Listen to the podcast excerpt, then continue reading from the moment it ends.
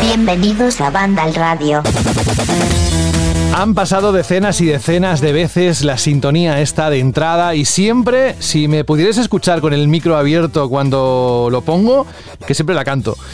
Supongo que es porque algo se pega. Bueno, mm, no deja de ser también que es la bienvenida, el deciros hola, de parte de todo el equipo de Banda Radio. Es la sintonía que nos ha acompañado desde el 2014, que se dice pronto.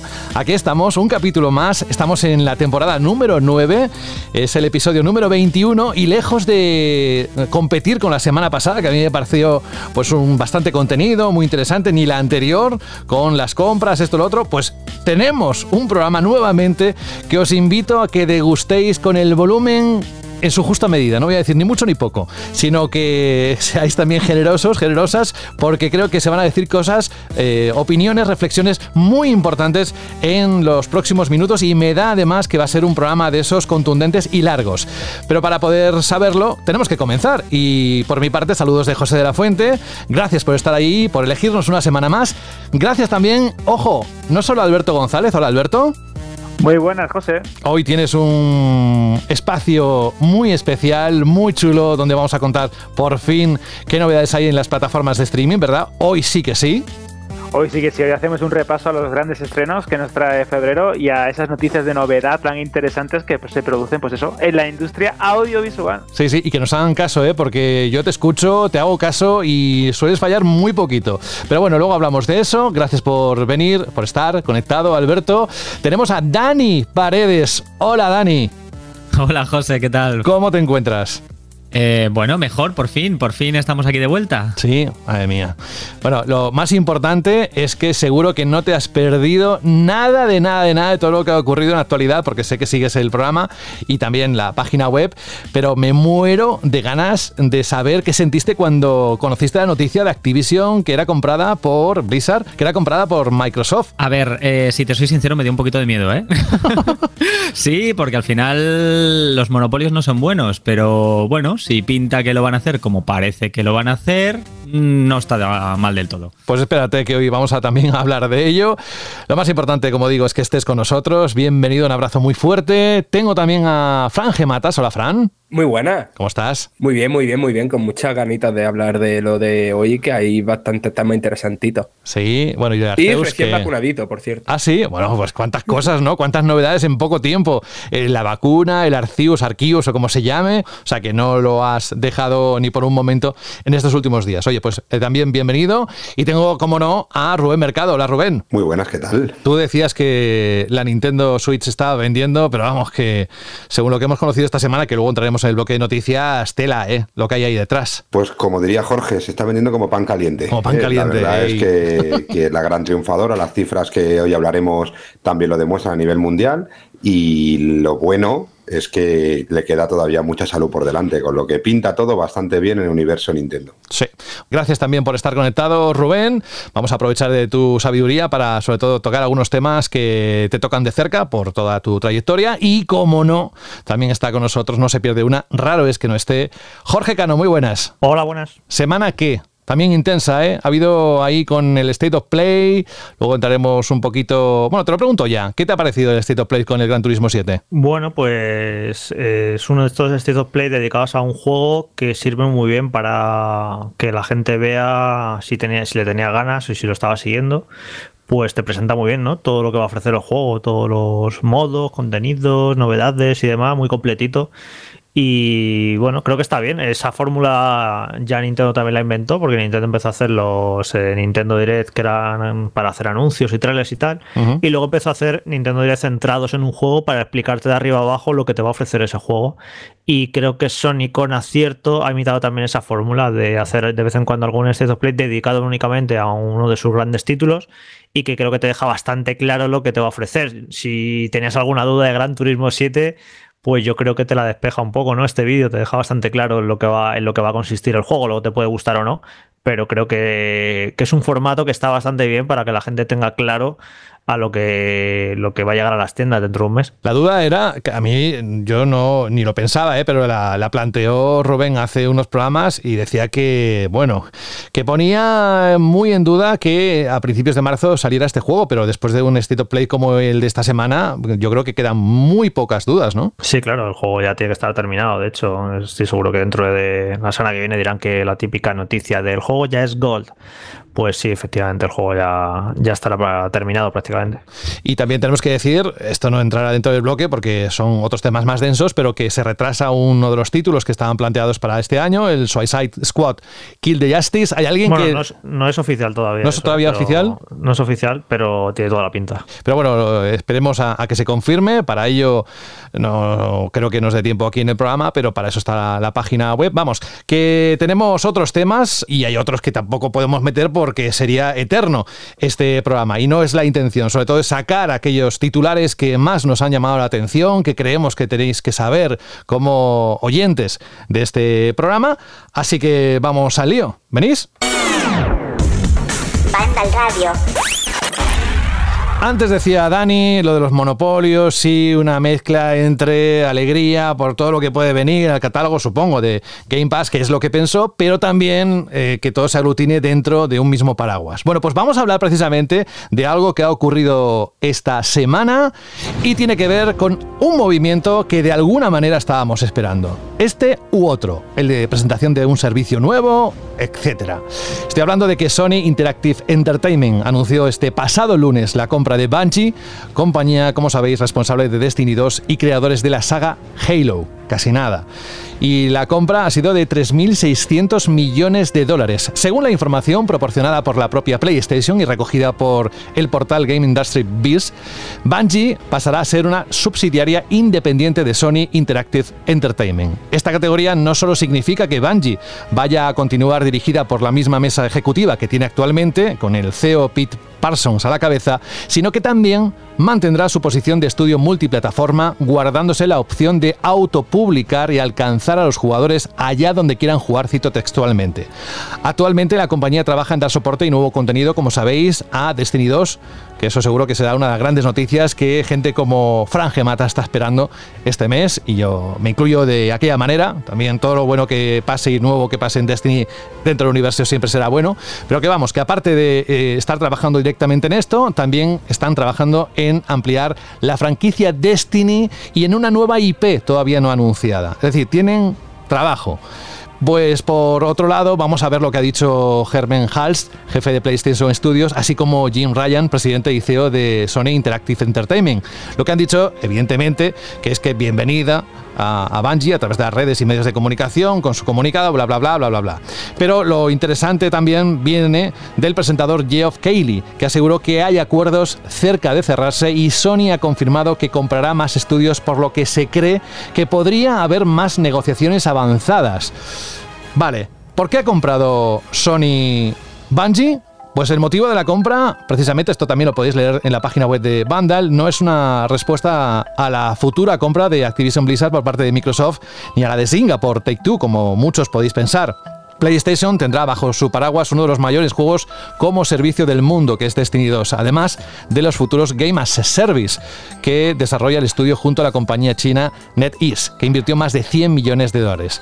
Pero eh, se llevan algo aún más importante, eso es lo que busca Sony, es la experiencia del estudio en la creación y mantenimiento de juegos en constante expansión, un área en el que PlayStation Studios ha sido muy fecunda y en la que ha mostrado interés en los últimos años. En el comunicado, de hecho, se dice claramente, la exitosa trayectoria de Bungie en la publicación multiplataforma y los juegos como servicio nos ayudarán a hacer realidad nuestras ambiciones de llevar a PlayStation más allá de la consola y, ojo, aumentar nuestra audiencia potencial.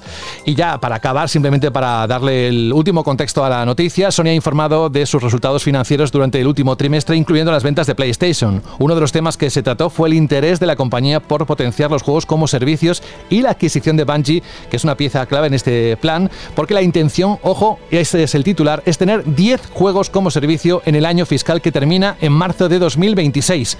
Sony también ha hablado de colaborar con Bungie en el uso de sus licencias intelectuales Destiny y quizás futuros proyectos en otros medios como podría ser el cine. Precisamente si recordáis Halo o Halo, una creación de Bungie, se estrenará, si no lo, ha hecho ya, pronto su serie de televisión en Paramount Plus. Vale, estos son un poco los miembros para un cesto que no hace más, Jorge, que añadir reflexiones importantes de lo que está pasando, el epicentro importante que está ocurriendo en pleno 2021-2022 en cuanto al mundo de los videojuegos. ¿Cómo lo valoras? Bueno, ya a este paso vamos a perder la capacidad de sorpresa, ¿no? De como con este tipo de compras, pues ya está, la recibimos un poco. Yo creo que si hubiera venido en otro contexto, hace meses o hace un año, hubiera sido como más sorprendente. Pero ha sido como, bueno, vale, otra compra. Estamos ya empezando un poco a, mentalizarnos de que la industria está siguiendo ese camino claramente. No era una cosa solo de, de Microsoft, esto parece que es en general que se está empezando todo a concentrar en, en grandes gigantes que esto pasa en otras industrias, por cierto, también, como siempre, siempre menciono cine, pero es que me encanta el cine, la que mejor conozco, pero en muchas eh, industrias del entretenimiento y de la cultura, eh, al final las medianas empresas muchas veces se acaban absorbidas por las grandes y es en el ultracapitalismo en el que vivimos ahora mismo, es lo normal. Entonces nos está pillando un poco en el mundo de los videojuegos aquí por sorpresa, pero no debería sorprendernos tanto ya. Y fue eso un poco, ¿no? Es en plan, ah, vale, otra compra. o, en plan, o alguien que lo pudo interpretar, que eso de hecho lo dijimos la, semana de la noticia de la compra de Activision Blizzard, dijimos a ver cómo responde Sony, ¿no? Una manera de frívola de, afrontar ese tema y, hay gente que esto lo tomó como, ah, mira, está Sony respondiendo a Microsoft y no, no, al parecer esto, esto lleva negociaciones meses y meses y de hecho dicen que, Microsoft ya estaba, intentó comprar Bungie antes, se ve que no llegaron a, buen puerto y al final ha sido Sony, pero vamos, que no ha sido una respuesta, sino simplemente que esto ya venía de lejos, pero sí que es cierto eso, que, la industria eh, parece que ha tomado ese camino y ya han dicho algunos, eh, algunas eh, figuras de, de la industria que esto que va a haber más compras de este tipo este año, a lo largo de este año. No sé si inminentes o qué, pero ya nos van avisando de que va a haber más, más compras gordas, así que está tirando por este camino la industria, que luego podemos debatir de esto hoy o en otro programa, si esto es bueno o es malo, pero bueno, vamos a centrarnos un poco más en, esta compra en concreto de Bungie, que bueno, eh, era fácil suponer, ¿no? Intuir que lo que estaba comprando Sony con, con Bungie, pues es básicamente toda la experiencia que tienen desde que lanzaron Destiny en 2014 que no tuvo lanzamiento fácil y ya, ya vimos con Destiny lo complicado que es hacer un buen juego como servicio, pero al final Bungie a lo largo de los años y con la experiencia que ido acumulando ha conseguido llegar a un punto muy dulce en el que se mantiene Destiny 2 y hemos visto como otros, otras grandes compañías han intentado hacer el mismo tipo de juego desde Marvel Avengers a Outriders a The Division 2 y tantos y tantos otros y nos han demostrado que es muy difícil hacer este tipo de juego que funcione, que triunfe, que, que los jugadores estén contentos, que genere contenido para que no se vayan. Es dificilísimo y Bungie ha conseguido dar con la fórmula a base de muchos tropiezos y de mucha pegarse contra la pared, pero bueno, lo, han conseguido. Y eso básicamente lo que, lo que ha adquirido Sony, esa capacidad que tiene Bungie, esa experiencia que tiene para, para saber hacer un buen juego como servicio. Porque eh, lo que es eh, tan noticiable para mí como la compra de Bungie es que Sony va muy en serio con los juegos como servicio.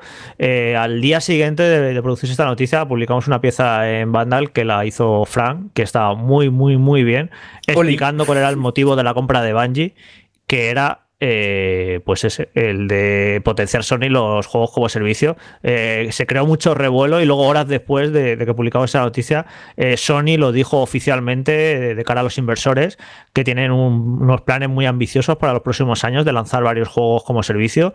Y bueno, pues eso es básicamente el motivo de esta compra. Evidentemente también es el, yo creo que el talento que hay en Bungie y el buen hacer, porque si no, quien no haya jugado a Destiny a lo mejor no lo entiende pero o anteriores juegos de Bungie en el pasado. Pero el juego de Bungie eh, estará mejor o peor, pero también tiene unos valores de producción de su banda sonora, el sonido. Es un estudio que, se distingue por hacer muy bien las cosas. Yo creo que eso encaja muy bien en lo que le gusta a Sony con sus grandes títulos.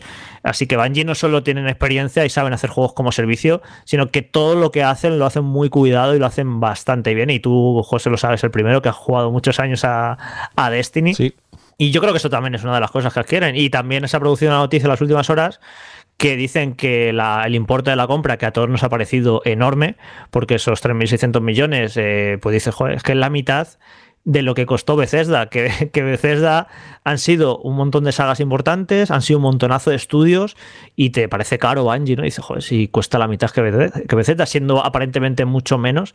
Y parece ser que, que un tercio de todo ese dinero que se está gastando Sony es en que no se vayan los talentos de Bungie, que eso me parece súper interesante, ¿no? Es en plan, no vale, no estamos comprando Bungie la IP de Destiny y ya está, porque la IP de Destiny, bueno, tendrá su valor, pero no me parece tan importante, sino que lo que están adquiriendo con Bungie es el talento que hay en Bungie, toda esa gente que trabaja ahí, que sabe hacer muy bien su trabajo y que Sony, eh, con una metiendo un montón de dinero, quiere que sigan durante los próximos años. Entonces me parece también interesante ese matiz en la compra que no he visto al menos dicho así en cifras y públicamente que me parece interesante, ¿no? Es en plan, no, no, compramos el estudio, pero compramos el estudio sobre todo por la gente también que trabaja ahí, que queremos que se mantenga y metemos un montón de dinero para que esa gente no vaya. Y bueno, ahora después la, la chapa que Frank, que se, que se estudió muchísimo este tema, además que Bungie es un estudio que le gusta mucho y que lo ha seguido. De hecho, publicaste ese, Frank, si no, si no recuerdo mal, hace no mucho un reportaje por el 30 aniversario de Bungie. O sea que te lo, tiene, te lo sabes de memoria el tema. Sí, sí, o sea, eh, la verdad es lo que has comentado de Destiny, ¿no? Destiny no solo tuvo un lanzamiento, digamos, un tanto problemático, ¿no? Sino que a lo largo de los años han ido dando bandazos, ¿sabes? Pero cómo se han ido recuperando, sobre todo en el último par de años, y cómo por fin han conseguido como un ritmo de, actualizaciones que, tengan un equilibrio entre estar explotados y, y, satisfacer a los jugadores y ofrecer algo interesante, eh, han tardado mucho en llegar a eso. Y eso es un know-how que muy pocas empresas tienen. ¿Cuántos juegos como servicio se lanzan cada mes y cuántos logran algo? ¿Sabes? Joder, es que este tema pasa igual que con lo de Activision Blizzard, que se puede abordar desde tantísimos prismas distintos que, no sé, desde la propia Bungie, ¿no? Y lo que supone para Bungie, lo que supone para Sony, lo que supone para la industria, lo que supone para los juegos como servicio en sí. Y yo creo que lo más interesante es esto último, ¿no? La importancia de los juegos como servicio y la importancia para Sony en los juegos como servicio. A ver, eh, Sony en la época de PlayStation 3 lo intentó varias veces con propuestas bastante originales dentro de, su campo, ¿no? Este que ese Mag, ¿no? Que, que ninguno logró mm, despegar, ninguno se llegó a acercar a los grandes titanes que tenía Xbox 360 o el PC en aquel momento. Los juegos como servicio en los últimos años se han convertido, creo que, en el pilar de la industria, ¿no? O sea, eh, el primero, aclarar dos cositas. Bungie puede parecer que ha sido muy, muy caro, pero Bungie es una empresa de más de 900 empleados, es una empresa que aparte de Destiny lleva muchos años, creo que fue en 2017, cuando comenzaron a trabajar en una nueva propiedad intelectual para NetEase, que es eh, una gran compañía China especializada sobre todo en juegos como servicio.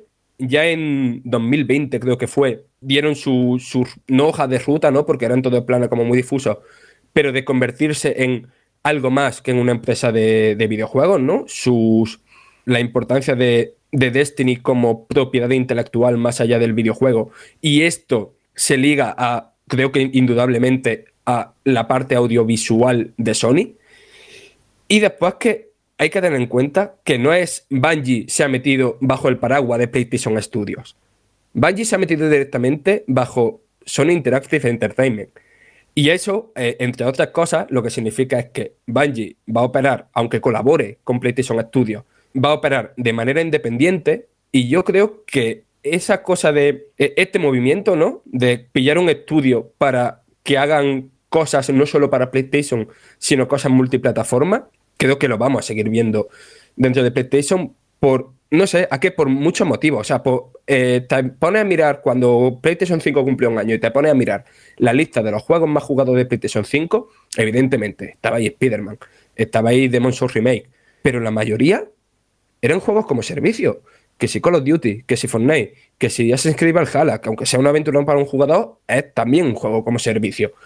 NBA, FIFA, un mogollón de títulos que, sí, evidentemente, cada microtransacción le genera unos beneficios a Sony. Pero si el juego es suyo, todos los beneficios son para Sony, ¿vale? Y son ahora mismo lo que más dinero está generando. Sony ha dejado, o sea, Sony PlayStation Studio ha dejado muy claro que su ADN es y seguirá siendo eh, los juegos narrativos para un jugador, pero eh, recordad que en todos los últimos años, Haven, el estudio nuevo de Jay Raymond, esa gente está haciendo un juego multijugador y tiene un acuerdo con PlayStation Studio. Fair Sprite, eh, los que están haciendo también el Horizon Call of the Mountain, estaban haciendo un juego multijugador antes de que los compraran. Eh, Deviation, que es un estudio formado por veteranos de Call of Duty, también tienen un acuerdo con PlayStation. Que decir, ya se sabía que PlayStation Studio, por colaboraciones más que por su estudio interno, está trabajando en un mogollón de juegos como servicio. Mira lo que pasó con Destruction All Stars. No, no, no parecen tener el know-how de, cómo mantener un, juego como servicio. Y yo creo que la adquisición de Bungie, además de darle ese know-how, es solo un primer paso para hacer que la marca PlayStation no suponga solamente jugar con las propiedades intelectuales que conocemos de PlayStation o en las consolas de PlayStation, sino llevar la marca PlayStation a lo que lleva diciendo James Ryan desde que es presidente de Sony, que es que la marca sea como una distribuidora de cine, como si es una Universal, como si es una Warner Bros., un sello que sea conocido no solo por los jugadores de la consola, sino por cualquiera que juegue videojuegos. Y eso supone, como han dicho más de una vez, eh, llegar a los teléfonos móviles, llegar al PC, llegar, quién sabe, si a otras consolas. Bueno, quién sabe, no. Eh, MLB The Show es un juego de, de, Sony, producido por un estudio interno, de hecho, que sale en Switch y en Xbox también. Quiero decir que al final, que me estoy liando mucho, pero perdón, que son muchísimas ideas y muchísimos temas diferentes, pero al final el tema yo lo veo en que estos fabricantes de consolas, estos bueno, Nintendo va por su lado, pero estos Xbox, estos eh, PlayStation, se van a convertir, pues como son las grandes mayores del cine, ¿no? En marcas que distribuyen juegos. Punto. Y es un proceso que se va haciendo desde, varias, desde varios frentes, poco a poco, eh, seguramente los frutos de esto tardaremos en verlo años, pero que es mm, un proceso que ya lleva años llevándose a cabo y que cada vez más vamos a ir viendo pasos en este sentido. Yo quiero decir una cosita sobre esto, ya lo dejo a todos porque se me va a olvidar.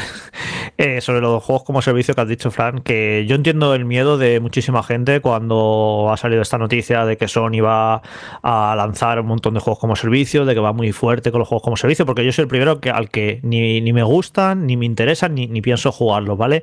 Y es normal eh, tener el miedo de si Sony se pone a hacer esto, qué va a pasar con sus grandes juegos para un jugador. No es que lo vaya a dejar de lado, pero a lo mejor se despista, a lo mejor no hace tantos, a lo mejor es normal ese miedo. Yo soy el primero que lo tengo, pero yo creo que lo quiero interpretar así, luego ya lo veremos dentro de cinco años, pero yo creo que Sony va a seguir haciendo sus juegos para un jugador como estaba haciendo hasta ahora, pero además ¿vale? No como una resta, sino como una suma. Además, va a lanzar, va a ir a por los juegos como servicio, pero no creo que vaya a quitar recursos a sus juegos habituales para meterlos a los juegos como servicio. Sony es muy grande. He visto antes en la, lista de mercado este, Matt, que eh, ponía, ha puesto los ingresos de, de, Sony, de Microsoft y de Nintendo en 2021 y Sony es la que más, eh, Sony dobla en ingresos a Nintendo y mira que Nintendo hace pasta, ¿eh? O sea, Sony es una máquina de, generar dinero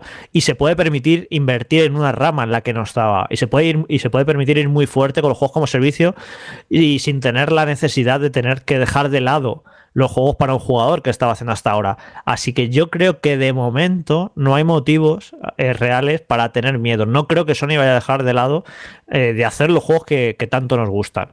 A ver, dentro de dos o tres años, si no me tengo, si no me toque comer estas palabras, y no es lo que hacen. Pero yo creo que, quiero creer ¿eh? que, esto de los juegos de servicio no va a restar a sus juegos habituales, sino que simplemente va a ser una rama, un camino nuevo que van a explorar, pero no necesariamente va a quitarles recursos, igual que la VR, que creo que van bastante fuerte con PlayStation VR 2 y un nuevo dispositivo muy potente, muy bueno, y eso es otra rama de negocio, y habrá otra rama de negocio que será este nuevo tipo de Game Pass que dicen que van a anunciar en primavera, pues eso será otra rama de negocio. PlayStation es muy, muy grande como para tener varias ramas de negocio y no tener que dejar de lado una para apoyar a la otra. Así que yo mando un mensaje de tranquilidad desde aquí, me lo estoy mandando a mí mismo, y no creo que vaya que esto vaya a perjudicar a, sus tradicionales juegos para un jugador que, como digo, siempre tanto nos gustan a todos. Yo pienso un poco como tú, eh, Jorge. Yo tengo algunas ideas que he ido apuntándome estos días, más lo que habéis diciendo vosotros y tal.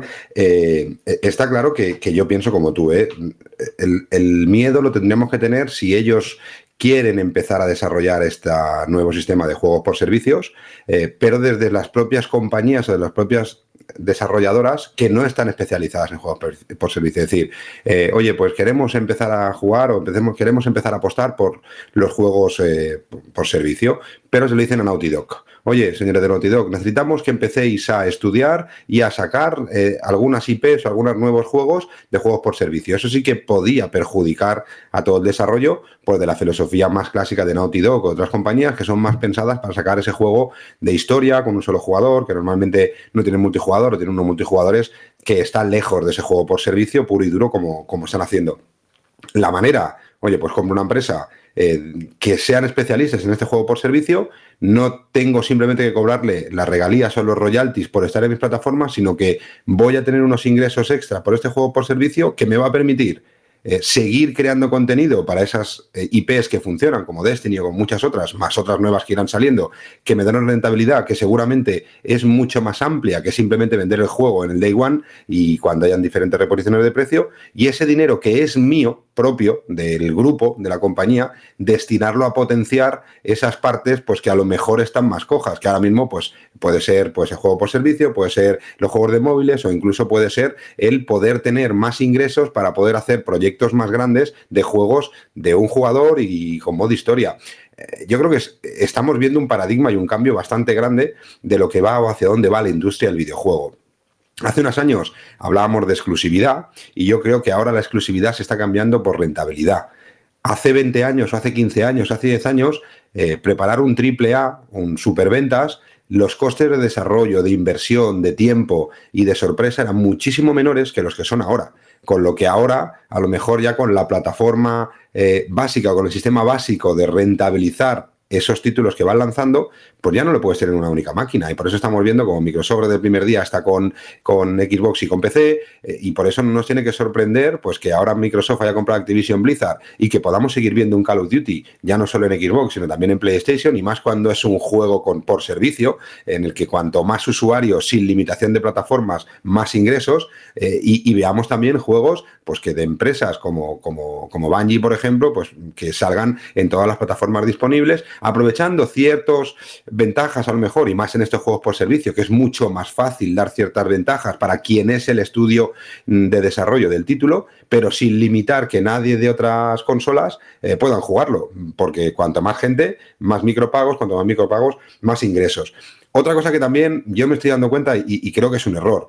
Eh, salió noticia, ostras, ¿cómo pagan esa barbaridad cuando Bethesda costó? No podemos medir las empresas por su pasado. No se puede medir el coste de una empresa por lo que han lanzado. No se puede decir, por ejemplo, que ahora Konami no vale nada porque el último Pro Evolution que ha sacado es una verdadera mierda. Perdón por la expresión. No se puede tampoco decir que Konami vale muchísimo dinero por lo que hizo en su momento o no es algo, hay que hacer algo más profundo. Esto no es, como dije el otro día, que te vas al Mercadona y te vas al lineal de las compañías y las desarrolladoras y hoy que me compro. Ostras, Capcom está un poco caro, no me termina de gustar. Ah, pues me compro esta que va rellena de chocolate y me gusta más. No es así, hay un estudio previo. Por eso cuando la gente ha dicho, madre mía, le han engañado, han ido a comprar lo primero que se han encontrado, lo que se han cruzado para contrarrestarlo de Activision. ¿Vosotros os pensáis que una compañía tan grande como PlayStation o como Microsoft, que aunque le sobre el dinero, van a comprar lo primero que vean sin estudiar qué tienen? Una empresa se compra por el peso que tiene, por el talento que tiene, una cosa que a mí me ha dejado muy contento el ver que no simplemente compran el estudio, sino que compran y invierten para mantener el talento, que es la principal, el principal éxito de un estudio no es el nombre de su título, es el talento de la gente que está detrás para poder sacar rendimiento. Es decir, que eso de medir a las compañías por lo que han sido, por lo que han tenido, no tiene ningún sentido miden la compañía por lo que puede dar de rendimiento, lo que puede dar de ingresos, por proyectos que tienen en marcha, por tecnología que tengan en marcha, siempre pensando, pensando en la rentabilidad. Y, después lo que he dicho, ¿no? Eh, esto también crea un momento en el que posiblemente estamos en un momento en el que grandes compañías históricas no tienen capacidad ni recursos como para seguir manteniéndose de manera independiente Sí, y seguir creando esos triples As que han tenido en su momento. Vuelvo a decir, seguramente el desarrollo de Final Fantasy VII a Square Enix le costó muchísimo menos dinero rentabilizaron mucho más que un desarrollo de un nuevo Final Fantasy en nueva generación. Muchísima más gente, muchísimo más tiempo, mucha más exigencia y mucho más caro. Con lo que esta compra por parte de las medios, como ha dicho, como ha dicho Frank, que se están convirtiendo en eso, como en el mundo del cine, son una, unas salidas o incluso una única salida financiera para poder seguir haciendo lo que estamos acostumbrados que hagan. Y esto que va a crear, a crear también, y espero que sea así, que hay muchos pequeños estudios que hasta ahora simplemente veían que estaban ahí en tierra de nadie, rodeados de grandes compañías y de super mega compañías, eh, que bueno, que iban haciendo las cosas con el máximo cariño posible, pero a lo mejor sí que es una manera de que otros pequeños inversores, no tan grandes como Microsoft, como Sony y compañía, o incluso inversores externos, apuesten por estos, por este talento de esos equipos de desarrollo pequeños, porque van a dejar un hueco grande ahí. Si siguen comprando compañías, va a quedar un hueco interesante ahí y verán como una inversión de futuro, no por rentabilidad del título, sino por inversión en, en, su propia compañía, el que a lo mejor invertir en talento y mejorar los proyectos hace que alguna de estas grandes pueda terminar absorbiéndote. Y eso, si se traduce en eso, para nosotros, los que jugamos, es ideal y es brutal, porque vamos a tener cada vez más pequeños estudios que con ayuda de inversores externos van a poder hacer cosas mucho más chulas y mucho más grandes. Y seguramente gente con muchísimo talento que por falta de presupuesto o de inversión, pues no pueden terminar de hacer esas grandes ideas que yo creo que todavía faltan por salir, que no está todo inventado. Con lo que yo creo que estos movimientos no son por capricho, no son por pataleta, no son porque alguien ha comprado a uno, yo quiero comprar al otro, eh, no, y grandes inversiones esto como esto no, y que si van hacia el camino interesante, inteligente por parte de las compañías, creo que puede ser muy bueno para el sector y que vamos a vivir un cambio general y bastante grande. Yo también soy como Jorge, a mí los juegos por servicio no me gustan. Yo, lo soy sincero, no he jugado nunca a Destiny 2. Eh, cuando juego al FIFA, juego al FIFA, no juego al, modo foot. Cuando juego al NBA, juego al NBA, no juego a los modos de micropagos. Por falta de tiempo y porque no me gustan, pero está claro que ese sistema de juegos por servicios en el mundo de los móviles y saltando al mundo de las videoconsolas es la mayor fuente de ingresos de las compañías que realmente dan con el título, no para todas, porque no todos funcionan. Pero si tienes el talento, tienes la franquicia o la IP y encima tienes eh, el equipo y la fórmula perfecta y precisa para poder sacar rendimiento, hostia, pues si el mercado va hacia eso, pues tendremos que ir hacia eso y las compañías irán hacia eso.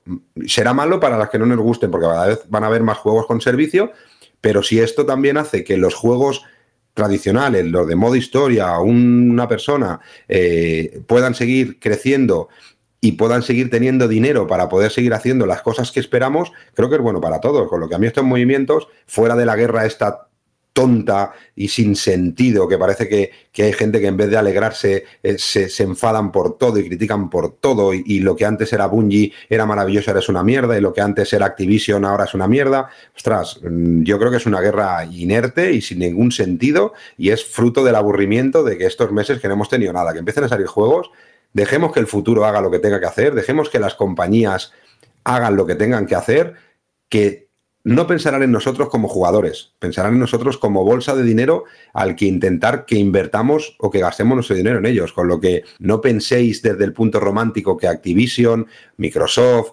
Ubisoft, Electronic Arts, eh, Take Two, mm, Sony, Nintendo, quien sea, va a pensar en tenernos más contentos. Va a querer tenernos más contentos para poder seguir sacando nuestro dinero en las cosas que queremos, con lo que no nos preocupemos ni nos desgarremos las vestiduras porque esto es una mierda, porque esto que va a pasar, porque la exclusividad. Mientras haya ingresos y beneficios, seguirán haciendo cosas, seguirán haciendo cosas interesantes, con lo que yo tampoco no veo tan malo ni una cosa ni la otra. Lo veo como una oportunidad y un cambio necesario para que el sector del videojuego siga creciendo. Y luego, Rubén, lo hemos hablado aquí alguna vez en el programa, que el modelo de negocio este de superproducciones de 200 millones de dólares, tú imagínate, eh, tú ahora mismo eh, dices, venga, voy a hacer el siguiente, la siguiente superproducción de Sony, el siguiente de Last of Us, que es un juego que no aparecerá al mercado hasta dentro de cuatro años o cinco años, que cuesta eso, 200 millones de dólares y que luego cuando salga tiene que vender una burrada de unidades para que haya sido rentable, unidades que las va a vender el mayor porcentaje de ingreso van a ser en el primer mes a la venta del juego, porque luego a los 4, 5, 6 meses empiezan ya con las rebajas. Es un modelo de negocio realmente arriesgado el poner todos tus Es el más arriesgado. Claro, el, claro. El vivir solo del lanzamiento físico de un título o digital del lanzamiento, simplemente y del de un lanzamiento. título, y un título Exacto. tan caro y tan grande y que te ha costado tanto de cursos eh, desarrollar que es como es demasiado grande para fracasar, ¿no? Es como no puede fracasar porque es que es demasiado grande, ¿no? Y, en cambio, no solo eso, Jorge, no solo rentabilizar el lanzamiento, sino que aquí tienes que rentabilizar el lanzamiento y empezar a amortizar el siguiente lanzamiento en el que estés trabajando. Hace la antigua generación, para ponerla más cercana, habían compañías que eran capaces de lanzar, por ejemplo, Eidos, un Tomb Raider con mejor o peor calidad, pero al final con eh, ese componente de gran título y de gran superproducción, pues lo lanzaban cada dos años o incluso cada año. Ahora es inviable. No se puede. Pero esto no es que tú empiezas a pagar cuando sacas el juego, sino si tú tienes 300, 400, 500 personas, que es más o menos lo que están teniendo los estudios de desarrollo de, de grandes triples As, durante un año y medio trabajando, eso no es gratis. Es decir, tú tienes que lanzar un título y cuando empiezas a rentabilizar ese título ya estás pagando el siguiente, con lo que es una rueda que como tengas un traspiés, se rompe todo. Si en cambio tienes otras fuentes de ingresos que sabes que van a poder rentabilizar lo que estás haciendo y darte un colchón económico eh, o de inversores para lo siguiente que estás haciendo, puedes tener mucha más tranquilidad. Hay empresas, yo estoy convencido que hay empresas que en cada lanzamiento están poniendo casi casi en riesgo el futuro de la compañía. Ya no digo de las grandes grandes, pero de estudios a lo mejor medios o un poquito medios, medianos, grandes, eh, dependen del éxito de su lanzamiento y eso es inviable. Antes podías sacar dos, tres, pero ahora tú no puedes estar dos años desarrollando un título pagando la barbaridad que cuesta de desarrollo, de marketing, de todo, eh, simplemente para ver cuántas unidades vas a vender en el día de lanzamiento. Es decir, yo creo que es un movimiento y van comprando empresas que están dando rendimiento y, dinero eh, casi casi automático en el momento que salga y continuado, que es lo que quieren. Al final es eso de no poner todos los huevos en la misma cesta, pues es un poco hacer eso, porque mira, van a lanzar 10 juegos como servicio eh, antes de 2026. Eh, seguramente de esos 10 juegos que lancen como servicio, 8 sean un fracaso, ¿vale? Pero con que dos de ellos funcionen, ya hemos visto eh, Fortnite, Warzone, eh, bueno, eh, Destiny 2 y tantos, tantos otros, y Warframe que lleva ya un montón de años, y bueno, hay un montón de juegos free to play que llevan funcionando años y años y años.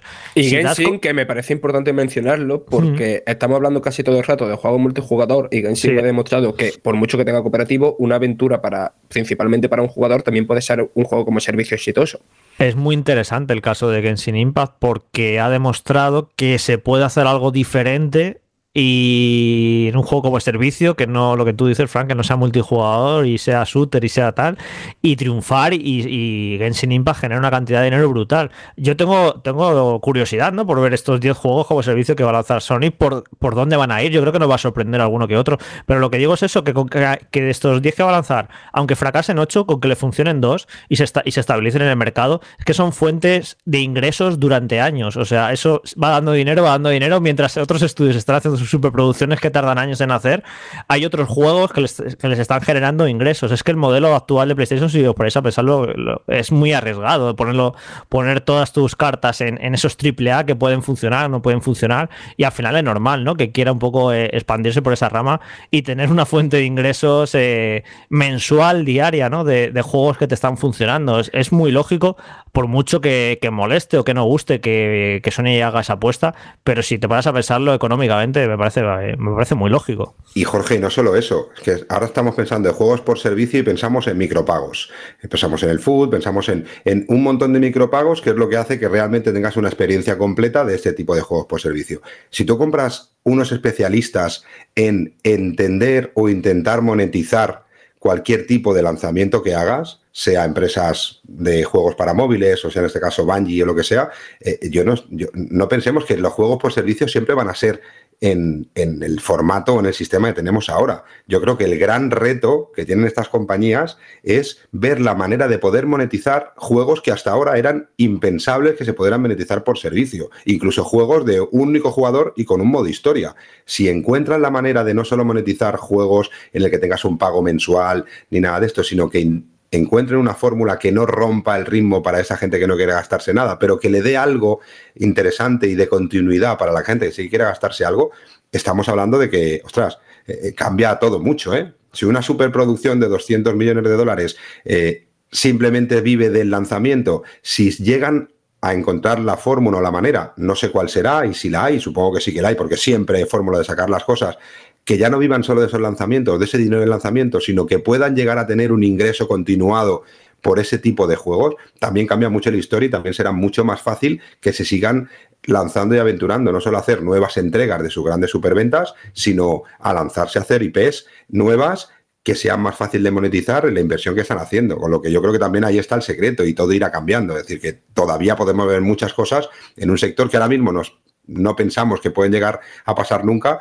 pero yo estoy convencido que en 3, 4, 5 años empezaremos a ver nuevas fórmulas de rentabilizar sistemas de juego o fórmulas de juego que hasta ahora eran impensables de que se podían rentabilizar. Claro, que si te fijas, eh, Destiny, y creo que el modelo de Genshin es. Bueno, no, el modelo de Genshin no, no, no, no, es similar ni un poco. Vale, eh, me voy a quedar simplemente en Destiny.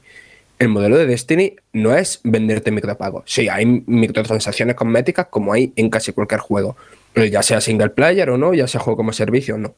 Pero el modelo de Destiny es que tú cada 3, 4 meses o, o, cada año te suscribas a las temporadas y esas temporadas son nuevo contenido tanto de juego como argumental. Y yo, por ejemplo, yo ya por temas de, de curro, ¿no? Temas de, de, que tengo que jugar juegos, ¿no? Para después hablar de ello aquí.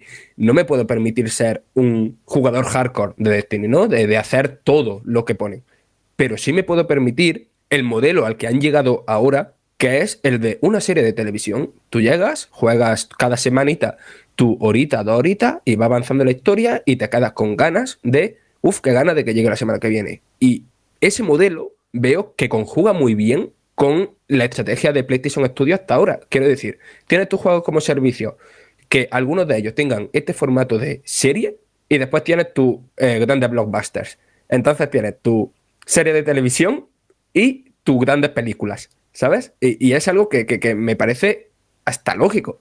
Incluso que puedan convivir en un, en un ecosistema totalmente diferenciado como puede ser el videojuego y, las series. ¿eh? No, yo no descarto el que tú puedas estar jugando una parte de un juego que mientras sale la segunda parte tengas cierto componente de visual que te meta más en la historia y sin cambiar gráficamente, nada, que es como si estuvieras jugando pero sin jugarlo y que luego puedas seguir continuando la historia o elegir diferentes caminos de esa historia y que ese componente de visual pueda terminar de completar esa experiencia, yo creo que, por eso están intentando juntar tanto todo. No pensemos que, es que solo quiero comprar una licencia para hacer una peli, no, para mucho más. Claro, es que eh, el, futuro de, las grandes licencias o de los grandes estudios de cine o incluso de los grandes estudios del videojuego va por ahí es decir, un videojuego es una experiencia que suele ser limitada, te lo compras, te lo pasas o disfrutas durante una serie de tiempo, un par de años a lo sumo y a otra cosa.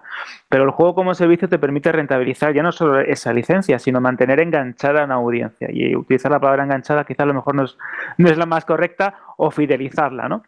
Y es que antes, en el mundo del videojuego, sacabas el videojuego y te olvidabas de ello pero ahora tienes un montón de caminos y tienes un montón de medios para seguir ayudando a crecer a esa licencia. Hemos hablado de adaptaciones a series ¿no? de, televisión. Las plataformas de streaming ya también nos, han acostumbrado a lo que es algo periódico, es decir, todas las semanas o en un momento dado del mes llegan una serie de novedades, llegan una serie de capítulos, te las pones, disfrutas y vives en ese universo o echas el rato en ese universo.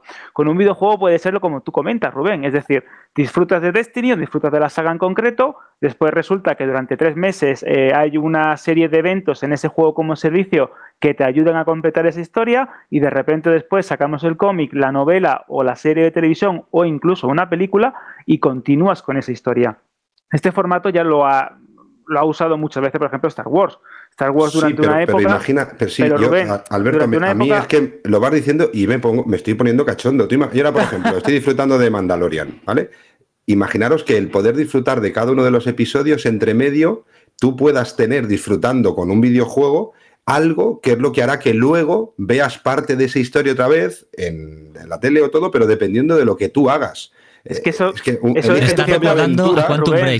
elige tu propia aventura, pero a lo grande, a lo, bestia. Es que es, esto mismo eh, hace en 2013 lo planteó Microsoft con el tema de, como comentaba Dani, Quantum Break y una serie de sagas que al final no llegaron a triunfar o no llegaron a, vender el formato este tan eh, transmedia tan interesante porque quizás fueron demasiado adelantados en su, momento y era eso, eran experiencias que ya no solo terminasen en, un videojuego, sino que estuviesen rodeadas. Y en el comunicado de prensa de la compra de, de Bungie se hacía mucho hincapié en llevar las sagas y las licencias de Bungie, en este caso Destiny, a otros medios. Esto Star Wars lo hace muy bien. Tú has puesto el ejemplo perfecto, Rubén. Es decir, Star Wars lanza un videojuego.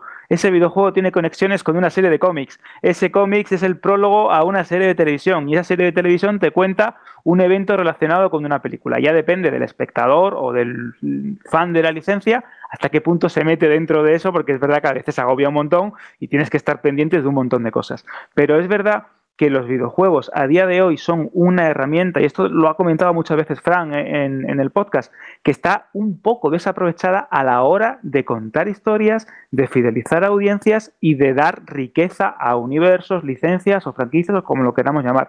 Y creo que esta compra, incluso otras compras anteriores por parte de Microsoft, son el primer paso y esto me pongo aquí un poco, quizás un poco futurista, hacia esa creación de universos persistentes, de licencias persistentes que se mantengan eh, vigentes ya no solo en un disco o, perdón, en, un, en, una consola o conectándote a, internet o disfrutando un videojuego, sino que te rodean, que te rodeen, perdón, y que te acaben haciendo sentir que eres parte de ese mundo. Entonces yo creo que por aquí esto de, de aprovechar un videojuego como servicio y, enriquecerlo con productos colindantes que hagan que tú verdaderamente te sientas parte de ese universo y que comentas, como dices Rubén, que esto me parece muy interesante, seas también el artífice de ciertos elementos narrativos o de eventos que cambien esa historia del videojuego, es como el siguiente paso, lo que hemos visto en juegos de rol online, en Matrix Online en su momento, etcétera, etcétera. Es decir, esto es el siguiente paso.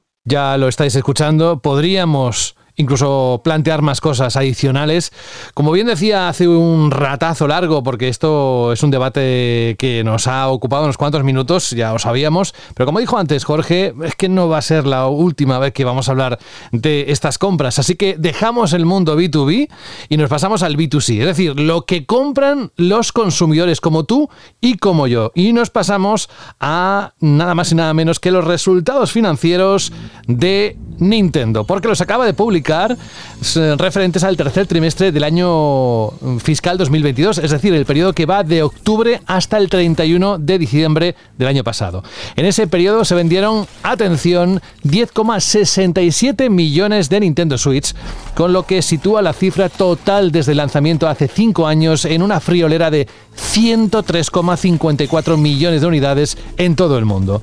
Así supera las ventas históricas de Wii, que se sitúan en 100,163 millones, y de la primera PlayStation, con 102,49 millones, situándose como la quinta consola más vendida de la historia.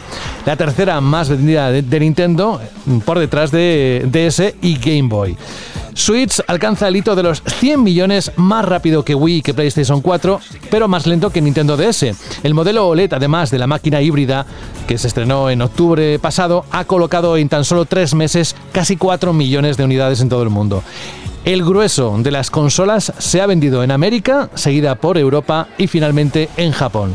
La compañía nipona también ha compartido las ventas de software. Durante los últimos tres meses se han vendido casi 180 millones de juegos para Switch, el mejor trimestre de la historia de Nintendo en cuanto a ventas de videojuegos. El culpable principal ha sido el estreno de los remakes de la cuarta generación de Pokémon, Diamante Brillante y Perla Reluciente, que han llegado a los 13,97 millones de unidades. En tres meses se ha convertido en el noveno juego más vendido de la consola. Supone el mejor estreno para un remake de la serie y está a punto de superar a Rubí Omega y Zafiro Alpha y a Pokémon Let's Go Pikachu Let's Go Eve. Y, también dentro de este resultado financiero, pues han hecho un repaso por los 10 juegos más vendidos de Nintendo Switch a fecha 31 de diciembre. Y lo vamos a hacer muy rápido en el 10 Rhythm Fit Adventure, en el 9 Pokémon Diamante Brillante Perla Reluciente, en el 8 Let's Go Pikachu, Let's Go Eve, en el 7 Super Mario Party, en el 6 Super Mario Odyssey, en el 5 Pokémon Espada y Escudo, 4, The Legend of Zelda Breath of the Wild con 25,80 millones de unidades. En el 3, Super Smash Bros. Ultimate con 27,40 millones de unidades. En el 2, Animal Crossing New Horizons con 37,63 millones. Y en el primer lugar... Como ya estáis escuchando desde hace ya unos segundos, Mario Kart 8 Deluxe con 43,35 millones de unidades. Y a todo esto, ¿qué está pasando en Nintendo, en las oficinas de Japón? ¿Qué están pensando con respecto a bueno, ¿y qué pasa con, estas compras que están haciendo tanto Sony como Microsoft o Microsoft? Pues ni más ni menos que Suntaro Furukawa, el presidente de Nintendo, ha reaccionado a la consolidación de la industria y los movimientos que estamos viendo entre editoras y estudios desde hace algún tiempo, diciendo, según declaraciones a la publicación Bloomberg, que por el momento Nintendo planea continuar con un crecimiento orgánico de sus desarrolladoras y no estudia lanzarse a la carrera de las adquisiciones. Casi como una excepción, recordemos, a los planes de Nintendo tenemos el caso de Next Level Games, la primera compra de la compañía en más de una década, que son los creadores canadienses de Luigi's Mansion 3, que es una de fondo. Fueron comprados hace un año, mantenían una larga trayectoria de colaboraciones con Nintendo en juegos como Mario Strikers Charge, Punch Out o Metroid Prime Federation Force, entre otros muchos lanzamientos. Vamos, que Jorge, que sigue en cuanto a lo que ya sabemos que iba a hacer de adquisiciones, va a seguir con lo suyo y, y priorizando pues eh, su crecimiento y por otro lado las cifras, como ya comentaba con Rubén al principio de todo, qué decir, ¿no? Ante esta ensalada de cifras súper buenas para una marca que con Wii U pues no lo teníamos todos tan claro. Sí, lo ya ha superado a la primera PlayStation, a todo un mito, ha superado a Wii que eso sí que me parece ya también sorprendente, ya es la consola de sobremesa de Nintendo más vendida de la historia, Switch, y ha dicho el presidente que está en la mitad de ciclo de, su ciclo de vida, o sea, que se supone que le quedan todavía... A mí me parece un poco exagerado eso, pero bueno, veremos. Eh, en teoría, según estas palabras, le quedan otros cinco años a Switch. Si le quedan otros cinco años a Switch, pues al final ya no es solo que vaya a ser... Ahora mismo es la quinta consola más vendida de la historia, pero si le quedan otros cinco años, yo creo que al final se va casi se va a colocar la segunda o la primera. Espérate que no acabe superando a PlayStation 2 y sus 155 millones. No sé, una, una auténtica pasada. Y a mí, a mí siempre me pasa con esta noticia de cuando salen los resultados de Nintendo, a mí más que las ventas de Switch, que ya vienen de una inercia y en la que cada trimestre más o menos te puedes imaginar eh, lo, que, lo que se ha incrementado el número, además que ellos dan previsiones y, dicen más o menos la Switch que van a vender, así que más o menos te lo puedes esperar. A mí lo que no me deja, no deja sorprenderme es la venta de los juegos. es que a mí me alucina, cuando veo los juegos va vendido de Switch, ese Mario Kart 8 que ya ha vendido 43 millones de unidades. Animal Crossing 37 millones. Animal Crossing New Horizons ya ha vendido más que todos los juegos anteriores de Animal Crossing juntos de la saga. O sea, es para que veáis, y no sé, y este Zelda Breath of the Wild con 25 millones, nunca un Zelda había vendido tanto, pero es que ya no es que, o sea, ha vendido prácticamente yo creo que el doble que ya que el segundo Zelda va vendido. No sé, todos son cifras, pero espectaculares. Un juego como Super Mario Party, que Mario Party haya vendido 17 millones de copias, es un juego aparentemente menor, un Mario Party, que, y con esas 17 millones ya ha vendido más que el 99% de los AAA que se lanzan en la industria cada año, eh, el Ring Fit Adventure, un juego de hacer deporte que ha, conseguido colocar 13 millones, que los Pokémon da igual que sean mejores, que sean peores, que todos venden una, una auténtica barbaridad, que una aventura como Luigi Mansion 3 de puzzles de investigación tan simpática y tal, y que parece también, tampoco no puede, parecer un juego así muy top y sacas sus 11 millones, que los, los relanzamientos de Wii U, que son el mismo juego de Wii U a veces casi sin cambios o con unos pocos cambios, algunos añadido, pues por ejemplo Super Mario 3D World ha vendido casi 9 millones de unidades.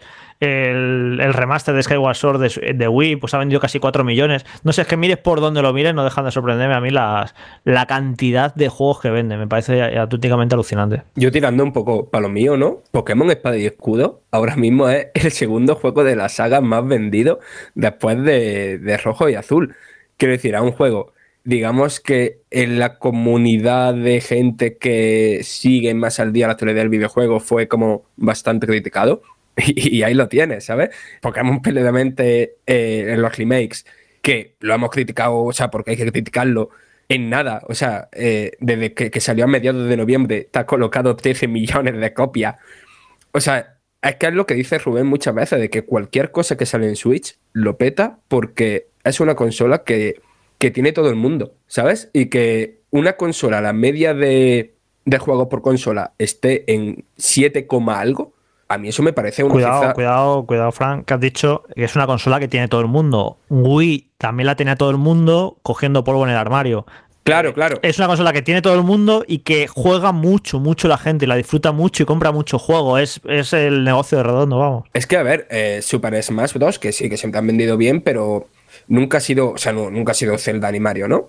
Gracias a Super Smash Bros. Ultimate, la saga Super Smash Bros. Es la segunda saga más vendida de juegos de lucha por detrás de Mortal Kombat, ¿sabes? Es que es bastante tocho. Y luego, Fran, Super Mario Odyssey, que me alegro muchísimo, porque siempre había eh, un San Benito de que los Mario 2D eran los que vendían realmente bien y que los Mario 3D no vendían tan bien, porque eso pasó con los Mario Galaxy de Wii. Pues esa maldición se ha roto y se ha demostrado que un Mario 3D puede vender como el que más y lleva 23 millones de unidades. Así que esto quiere decir que tendremos un Mario 3D, otro Mario 3D más tarde o más temprano. Pero había eso de, no, no, los que vendían bien eran los New Super Mario Bros. Los, eh, los que eran en 3D es que son muy complejos, es que no son para todos los públicos y que no vendían tanto por eso, porque se cogía, porque pasó con los Galaxy, fue así. Eh, dos obras, me parece los Mario Galaxy son dos obras maestras, pero no vendieron tan bien como los Mario 2D. Pero esto se ha roto con Mario Odyssey, que ha demostrado que un Mario en 3D sí que puede vender una auténtica burrada. Yo lo que dices, Jorge, de que dudas de que todavía esté en mitad de longevidad,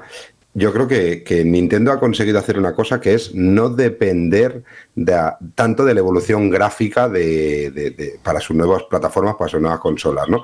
Si os fijáis, Nintendo jamás va a sacar pecho eh, para escoger o, para, o, por tener los mejores títulos o, los títulos gráficamente mejor. Eh, yo creo que eso le quita una limitación muy grande a tener que desarrollar una nueva máquina sino centrarse en desarrollar nuevos títulos que capten y que sobre todo conecten con todo ese público de, con todo ese público de, Nintendo. La consola no es lo que dice Jorge, se está vendiendo muchísimo, pero encima se está utilizando muchísimo, con lo que hace que la cantidad de juegos y de rotación de juegos que se vendan, sean propios de Nintendo o no, eh, sean alucinantes. Es decir, yo creo que no hay ninguna plataforma que rentabilice títulos como lo puede rentabilizar Nintendo Switch o que hayan compañías que incluso sepan que sus títulos solo van a rentabilizar o solo van a salir más o menos bien paradas en Nintendo Switch. Yo creo que no única consola que puede conseguir que franquicias que siempre han sido buenas, pero que por culpa de la cantidad del parque instalado de consolas que había en ese momento no se han hecho grandes, con Nintendo Switch sí que lo han conseguido. Y sobre todo también esas cifras tan grandes es porque yo creo que de las tres plataformas de videojuegos que tenemos ahora es la consola que mejor y más está cuidando todavía esos compradores eh, físicos, manteniendo unos precios, sobre todo los productos propios de Nintendo, y una coherencia de precio tanto del físico como el digital muy, muy parecidos, con muchísima paridad, manteniendo una filosofía de, precios que es sorprendente a estas alturas como... Eh, como va un poquito contracorriente, pero que gracias a eso pues consigue una fidelidad por parte de las tiendas, por parte de los retailers y por parte de los usuarios de, que tú puedes estar totalmente tranquilo que si te compras eh, el nuevo Mario Kart cuando salga, años después o cuatro años después va a estar al mismo precio, con lo que no te vas a sentir engañado. Y al no sentirte engañado, vas a ser muchísimo más fiel a esa compañía. Con lo que yo creo que aquí Nintendo, después de Wii U, que sí que fue un desastre, eh, yo creo que ahora mismo ha captado, ha conectado, ha mantenido y ha entendido cuál es su modelo de negocio. ellos no tienen que comprar compañías, son las compañías los que están locos por poder sacar los títulos en, en esa consola. ¿Quién iba a decir hace seis años con Wii U que algún día, algún día podíamos ver un gran Chef Auto en Nintendo Switch. Pues vamos a tener Gran Chef Auto Trilogy. Mejor, peor, eso ya es otra historia. Pero ya lo ven como una plataforma no solo para niños, sino una plataforma con un potencial de venta de producto adulto también súper grande. Con lo que yo me alegro un montón por Nintendo. No han cambiado su forma de ser desde hace muchísimos años y siempre han tenido muy claro cuál es su filosofía, con aciertos, con, con errores y con todo, pero la filosofía que tenía Nintendo cuando sacó Super Nintendo o cuando sacó Game Boy, eh, ya no me refiero a las primeras, ¿no? que a lo mejor era un mundo que todavía estaba como muy cerrado y era como muy difícil de tener, pero con Super Nintendo o con Game Boy o con Game Boy Advance, su mentalidad no ha cambiado nunca, siempre ha sido la misma. Siempre ha sido potenciar sus propias licencias a muerte, sacar títulos que estén a la altura sin prisa de cuándo los saque o no los saco, eh, y sobre todo manteniendo esa afinidad y esa conexión con su público y respetándolo. Yo creo que es uno de los grandes secretos de Nintendo, vamos. Es que yo creo que Nintendo está donde está por méritos propios. Al final, esta generación ha hecho muy bien el trabajo. Si lo pensáis, Wii fue un éxito porque se vinieron muy arriba y dijeron, ostras, vamos a hacer un producto que sea atractivo para toda esa gente que no juega. Eh, y tuvo el éxito que tuvo precisamente por eso. ¿Qué tuvo de malo? Que pues a nivel de juegos estaba absolutamente sobresaturado.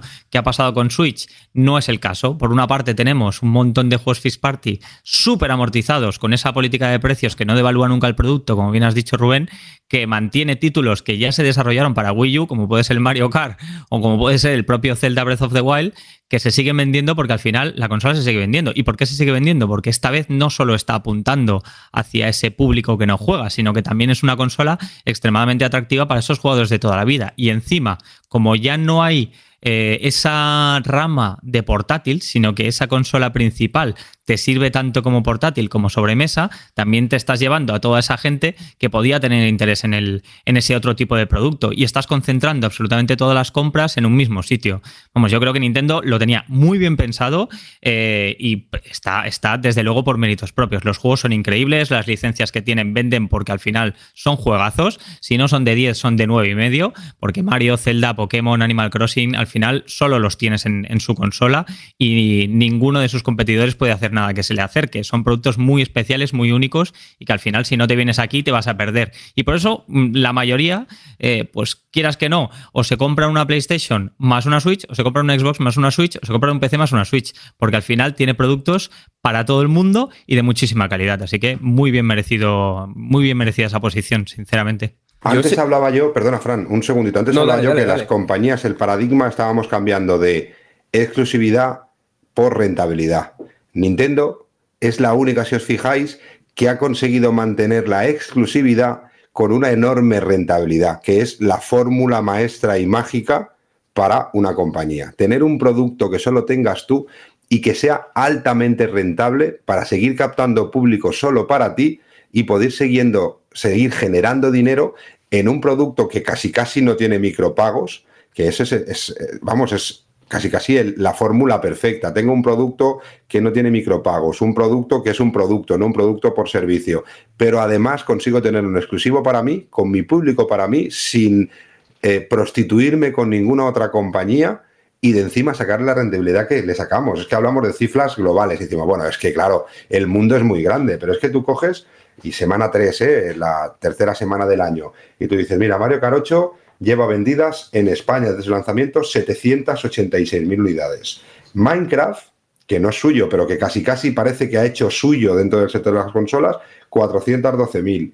Eh, Pokémon Perla Brillante, pues estamos hablando, y Diamante Reluciente, estamos hablando de 245.000. Pero coges títulos que serían minoritarios en cualquier otra consola, como Big Ben Academy, Batalla de Ingenio, y lleva 38.000 unidades vendidas. Es que mires lo que mires. Animal Crossing 545.000.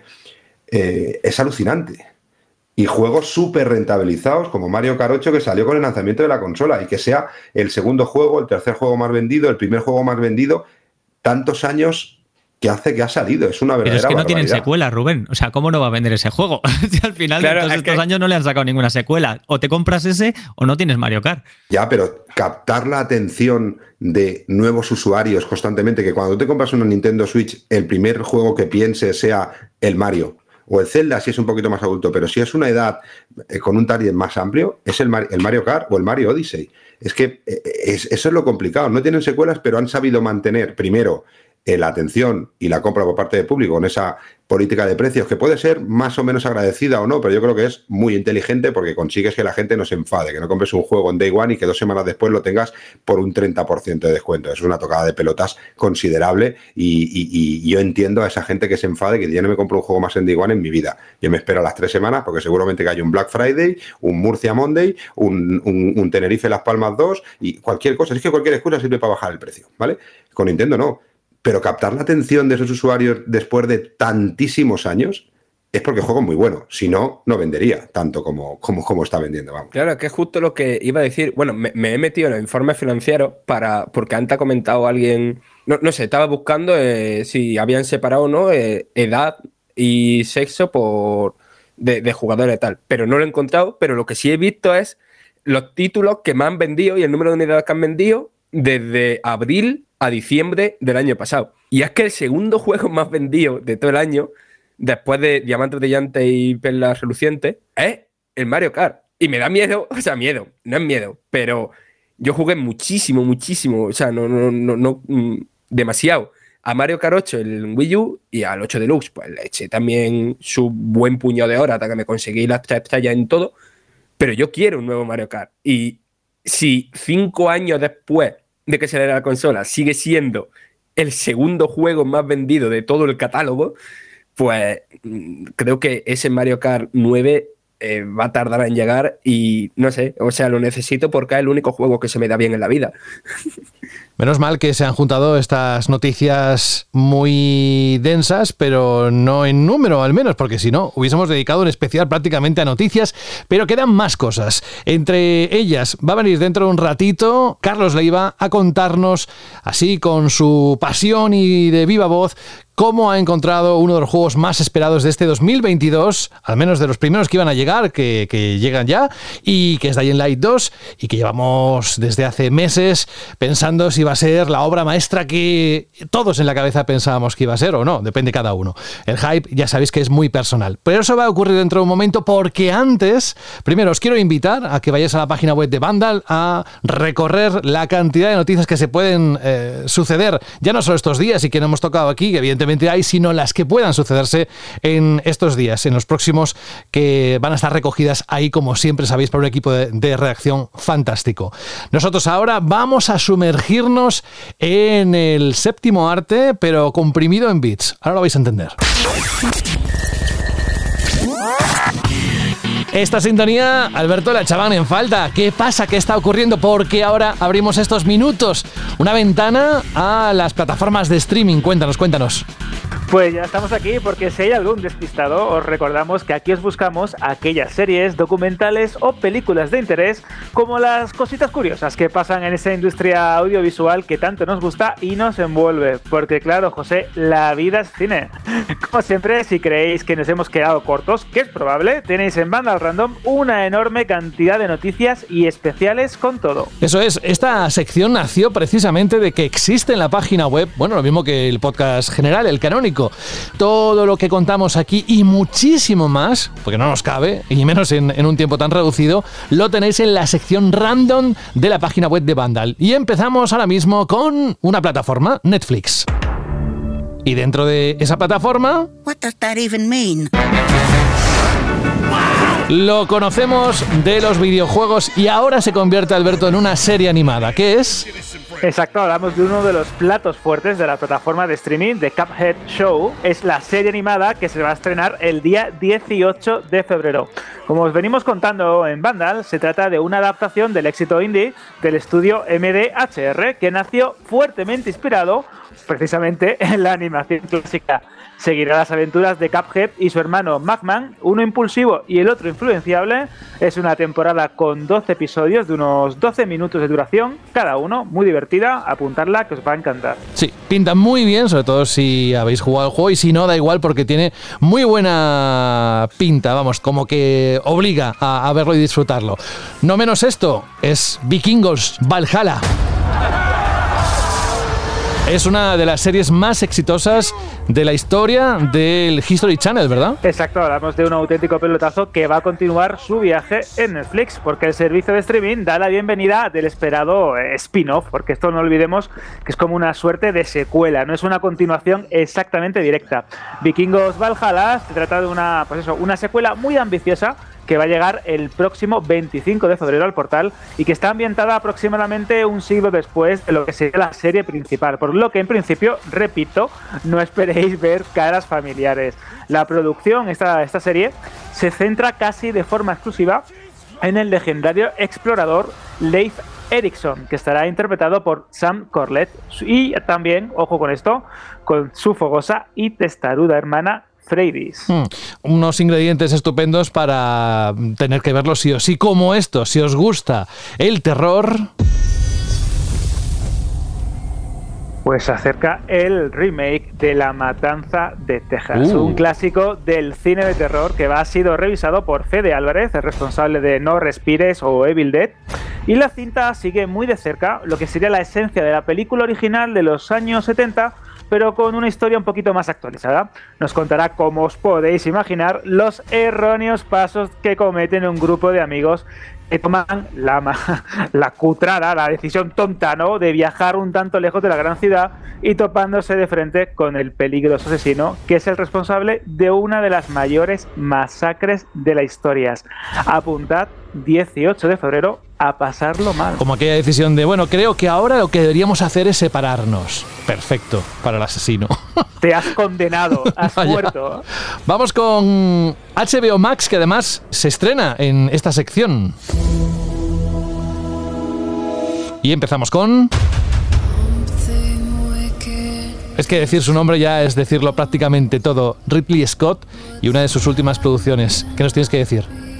Pues hablamos que Scott está como enchufado, ¿no? En el mundo del cine ha estrenado El último duelo, ha estrenado La casa de Gucci, está preparando esa Kit Bag, esa película biográfica de Napoleón. Y el 4 de febrero, en HBO Max, se estrena la segunda temporada de Raised by Wolf, la serie de ciencia ficción, cuya historia nos recordaba esa movida que tenían padre y madre, esos androides, junto a sus niños humanos en un planeta súper lejano, alejado de la mano de Dios. Bueno, pues como os podéis imaginar, tendremos religión, porque está muy presente en esta, en esta serie, ciencia ficción por un tubo y grandes interpretaciones, porque es cierto que el reparto está elegido con un gusto exquisito. Y dentro del compromiso de HBO Max de estrenar en la plataforma digital por streaming títulos que han pasado por el cine hace poco tiempo, nos encontramos... We are House Atreides. There is no call we do not answer. There is no faith that we betray. Dune. Casi nada, Alberto. Exacto, casi nada. Tenemos la adaptación de Dune de Denis Villeneuve que se estrena el 17 de febrero. El Escuadrón Suicida de James Gunn, que ya está disponible a partir del 1 de febrero. La terrorífica Maligno de James Wan, el 3 de febrero. Esta es buenísima, José, te va a encantar. Y la miniserie, que esto es una pequeña fricada, Hijos de Dune y Cry Macho, el último gran trabajo ¿no? de Clint Eastwood, que desembarcan el 17 y el 24 de febrero. Son grandes películas y miniseries que aumentan un catálogo de calidad que ha ido creciendo poco a poco y que promete dar rienda suelta, sin lugar a dudas, a los aficionados del séptimo arte. Pues una pregunta aquí que creo que se ha hecho bastante en los últimos días. ¿Qué pasa con Matrix Resurrections? Porque en teoría debería estar dentro de poco, ¿no? En la plataforma. ¿Sabes algo?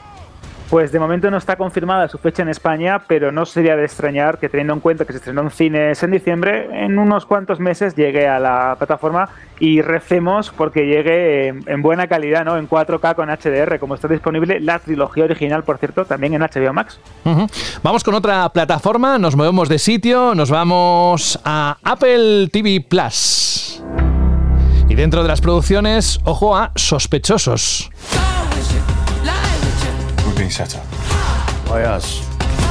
También con ingredientes de lujo. ¿Qué tenemos que saber de sospechosos, Alberto? Pues que la manzana no sigue apostando por un menor número de estrenos, pero de mayor calidad o interés para sus abonados. El 4 de febrero llega a estas sospechosos con Uma Thurman, en la que acusan a cuatro británicos totalmente corrientes de secuestrar al hijo de una importante magnate de la comunicación de Estados Unidos. A partir de aquí empieza una desesperada carrera contra reloj para demostrar su inocencia, pero ¿Tú crees que les va a creer alguien? Bueno, ya lo veremos. Ya lo veremos, ya lo veremos. También tenemos en Apple TV Plus Separación, que se estrena el 18 de febrero. Es una serie que nos va a narrar como un grupo de personas cree ¿no? que se les ha borrado los recuerdos. Y ojo, que está dirigida por Ben Stiller, ¿eh? Sí, se ha hecho falta, ¿eh? Últimamente como actor, está poquitos un poco papeles. Desaparecido, un poco desaparecido. Mm. Y también en Apple TV tenemos El cielo está en cualquier lugar, que llega el 11 de febrero. Creo que mm. tiene un catálogo muy interesante para este mes. Saltamos de Apple TV Plus a Disney Plus. Y esto que viene va a dar mucho que hablar. Ponlo, ponlo, ponlo. ¿Por qué, Alberto, va a dar que hablar esto? Porque hablamos de Pam y Tommy, la serie, esa ficción seriada, ¿no? Que gira alrededor de lo que es considerado como el primer vídeo viral sexual de la historia. Ya sabéis, la historia de Pamela Anderson y Tommy Lee, y que cuentan esta adaptación ficcionada con Sebastian Stan, que es nuestro soldado de invierno, y Lily James, quien ha sufrido una transformación impresionante. Esto es increíble, José, porque se parece un montón a Pamela Anderson en sus tiempos de vigilante de la playa. Esta serie, que ya he podido también disfrutar, es increíble y tiene un sabor noventero que todos los que ya peinamos canas, se puede decir, nos va a transportar a esa época tan querida y tan particular, ¿no? Vamos a cambiar de registro, vamos con una producción del país vecino. Empezó como unas vacaciones. Dispuesto a escapar de un porvenir brillante en las grandes llanuras, Arthur Howitzer Jr. transformó la serie de columnas de viajes en la crónica francesa. Ay, esa música y ese diálogo ya nos invita a verlo, ¿eh? Exacto, porque ya solo con eso tienes que decir, esto me suena a Wes Anderson. Efectivamente, hablamos de la crónica francesa, que se estrena el 16 de febrero porque, cuidado, porque Disney Plus tiene un mes cinematográfico increíble, porque el blockbuster, este de Kingsman, la primera misión, la precuela de, la saga Kingsman, se estrena el 23 de febrero. Ahí hace nada se estrenó en cines. También tenemos el thriller En la Tormenta, que llega el 25 de febrero. Este también, este thriller, ¿no? Es una película muy interesante que viene precedida, ¿no? O producida por 20th Century Studios, iba a decir Fox, me iba a traicionar el subconsciente clásico. ya no, Studios. También tenéis que echarle un vistazo porque merece muchísimo la pena. Hemos hablado de Netflix, hemos hablado de HBO Max, hemos hablado de Apple TV Plus, de Disney Plus. ¿Qué nos queda? Amazon Prime con producciones como Richard. Jack Reacher. Seven bodies since you set foot in my town. I was arrested for murder. Now you want my help? I want you to do what I say. Esto huele y sabe, ya con la música en el tráiler de los Rolling Stones, a algo grande. Cuéntanos, ¿qué tenemos que saber de Richard? Es algo muy grande, José, porque es la nueva adaptación de las novelas de Lee Child, estrena en exclusiva en Prime Video el próximo 4 de febrero. Y está protagonizada por Alan Richards, eh, que seguro al que recordaréis, ¿no? Por eh, los Juegos del Hambre, uno de los tributos que salían en la película. Puede parecer un poco extraño porque hablamos de un personaje que en su momento estuvo protagonizado por Tom Cruise en la gran pantalla, que seguro que mm. recordaréis que tuvo dos películas. Bueno, pues es lo mismo, es un veterano investigador de la policía militar, pues que acaba de regresar a la vida civil, un nómada sin teléfonos, un poco cascarrabias, distante, que siempre viaja con lo más esencial por el país pues simplemente pues como un vagabundo y un día llega a una pequeña ciudad de Georgia se encuentra que hay un asesinato y ojo que las autoridades le enchufan el muerto y dicen, ha sido tú el culpable. No os cuento más, es un auténtico hit, es muy divertida y si os gustan los, thrillers, las series o las películas de acción e incluso disfrutasteis un montón con las versiones cinematográficas de, de Tom Cruise, esta serie tenéis que verla sí o sí. Tenéis mm. la crítica en banda al random. A mí me ha flipado porque la hemos podido ver con adelanto. Es maravillosa. Mm. A ver, de las películas de Tom Cruise, la primera bien, la segunda ya fue un poco flojilla, menos para mí, ¿eh? no sé, para el resto. Es un, poco, es un poco más flojita. De hecho, tuvo muchas críticas y Paramount no quiso continuar porque no funcionó demasiado bien en taquilla. El autor de las novelas siempre ha dicho que su versión de Richard era un tío alto, rubio, como en las novelas, y mm. Tom Cruise es todo lo contrario, ¿no? Así que hay como hay una pelea entre gente que ama estas películas, gente que no las considera demasiado fieles a las novelas. Esta adaptación es muy buena y repito, 4 de febrero en Amazon Prime Video. Vamos, cuando estéis escuchando este programa ya estará disponible para que lo disfrutéis en esa plataforma. Y si volvemos otra vez a HBO Max, algo que suena, no solo por el tráiler, o por lo que hemos podido ver, al menos no sé si tú has podido ver más, pero que esto, Estación 11, todo lo que tenga que ver con pandemias, posapocalíptico, un mundo, etcétera, o un virus, fíjate que lo estamos diciendo con todo lo que ha venido, pero a mí siempre me llama la atención. Cuéntanos. Exacto, es para mí una de las sorpresas del año. Está en HBO Max, tenéis la serie ya completa y nos cuenta pues cómo un puñado de supervivientes, como tú bien dices, intentan salir adelante pues tras una pandemia de gripe que acaba destruyendo toda la civilización y se va extendiendo pues con especial virulencia, nunca mejor dicho, ¿no? por todos los rincones del mundo. Esta serie abarca múltiples líneas de tiempo y nos narra una historia tan esperanzadora como demoledora, ¿no? Porque nos cuenta las maneras que tienen diferentes personas en su tarea de reconstruir y reimaginar el mundo de nuevo. Todo ello mientras se aferran a todo aquello lo que perdieron, a todo aquello que ambiciona, ¿no? También está protagonizada por Mackenzie Davis, con Jiménez eh, Patel, Daniel Sobato. José, es una auténtica joya, de lo mejor que he visto en HBO Max. Eh, no os voy a decir nada, tenéis en Vandal Random también una enorme crítica y una disertación Hmm. sobre la misma, sin spoilers, Sin eso sí, eso. porque es muy importante. Y creo que si le dais una oportunidad y os van este tipo de historias posapocalípticas, pero no esperéis un The Walking Dead, ni esperéis algo enfocado a la acción, es algo más la carretera o algo más profundo, ¿no? Que habla incluso del ser humano en tiempos difíciles. Esa es Estación 11. Y ojo que hemos cambiado de plataforma, así como colofón, ¿eh? para cerrar esto, nos hemos ido a HBO Max. Eso es donde, ahí es donde vais a encontrar Estación 11, como decía hace un momento Alberto. Y yo no quiero decir nada, pero precisamente aquí en el último capítulo de esta sección que hicimos ya, me parece que por el mes de noviembre dijimos, ojo, no os perdáis la película Mirando para arriba, ¿te acuerdas? Que ha tenido mucha crítica y va a llamar mucho la atención. ¿Y qué pasó? Pues precisamente que llamó mucho la atención por los paralelismos con lo que estábamos viviendo y no tenéis que perderos en definitiva lo que quiero decir con esto, la sección de Alberto, que llegará dentro también, la nueva sección dentro de un mes aproximadamente, pero que hace un repaso por todo lo que tenéis que saber, ¿no? Exacto, y si creéis que, repito, que nos hemos quedado cortos, que no habéis dicho X, que tal día se estrena tal, pues es que en Banda al Random lo tenéis todo. Tenéis actualidad de cine, de series, de anime, noticias de ciencia y cosas frikis, de coleccionismo, de figuras, de juegos de mesa. Algo de Dragon Ball, lo tenemos. De Marvel, Check. también. Elon Musk, Check. check también. Dinosaurios, pues claro, joder, ¿cómo no haber dinosaurios? Así que. Entonces no sabéis. conocéis a Alberto. Claro, es, es que esto- hay que ser tonto, ¿no? Y ya sabéis, pasaros ahí por banda random si os apetece algo más que videojuegos. Que es verdad que la vida son videojuegos, pero también es cine y series.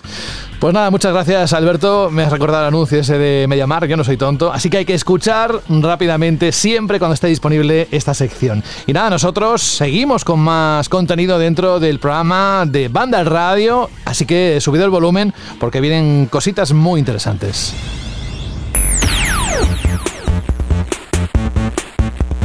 Banda al radio.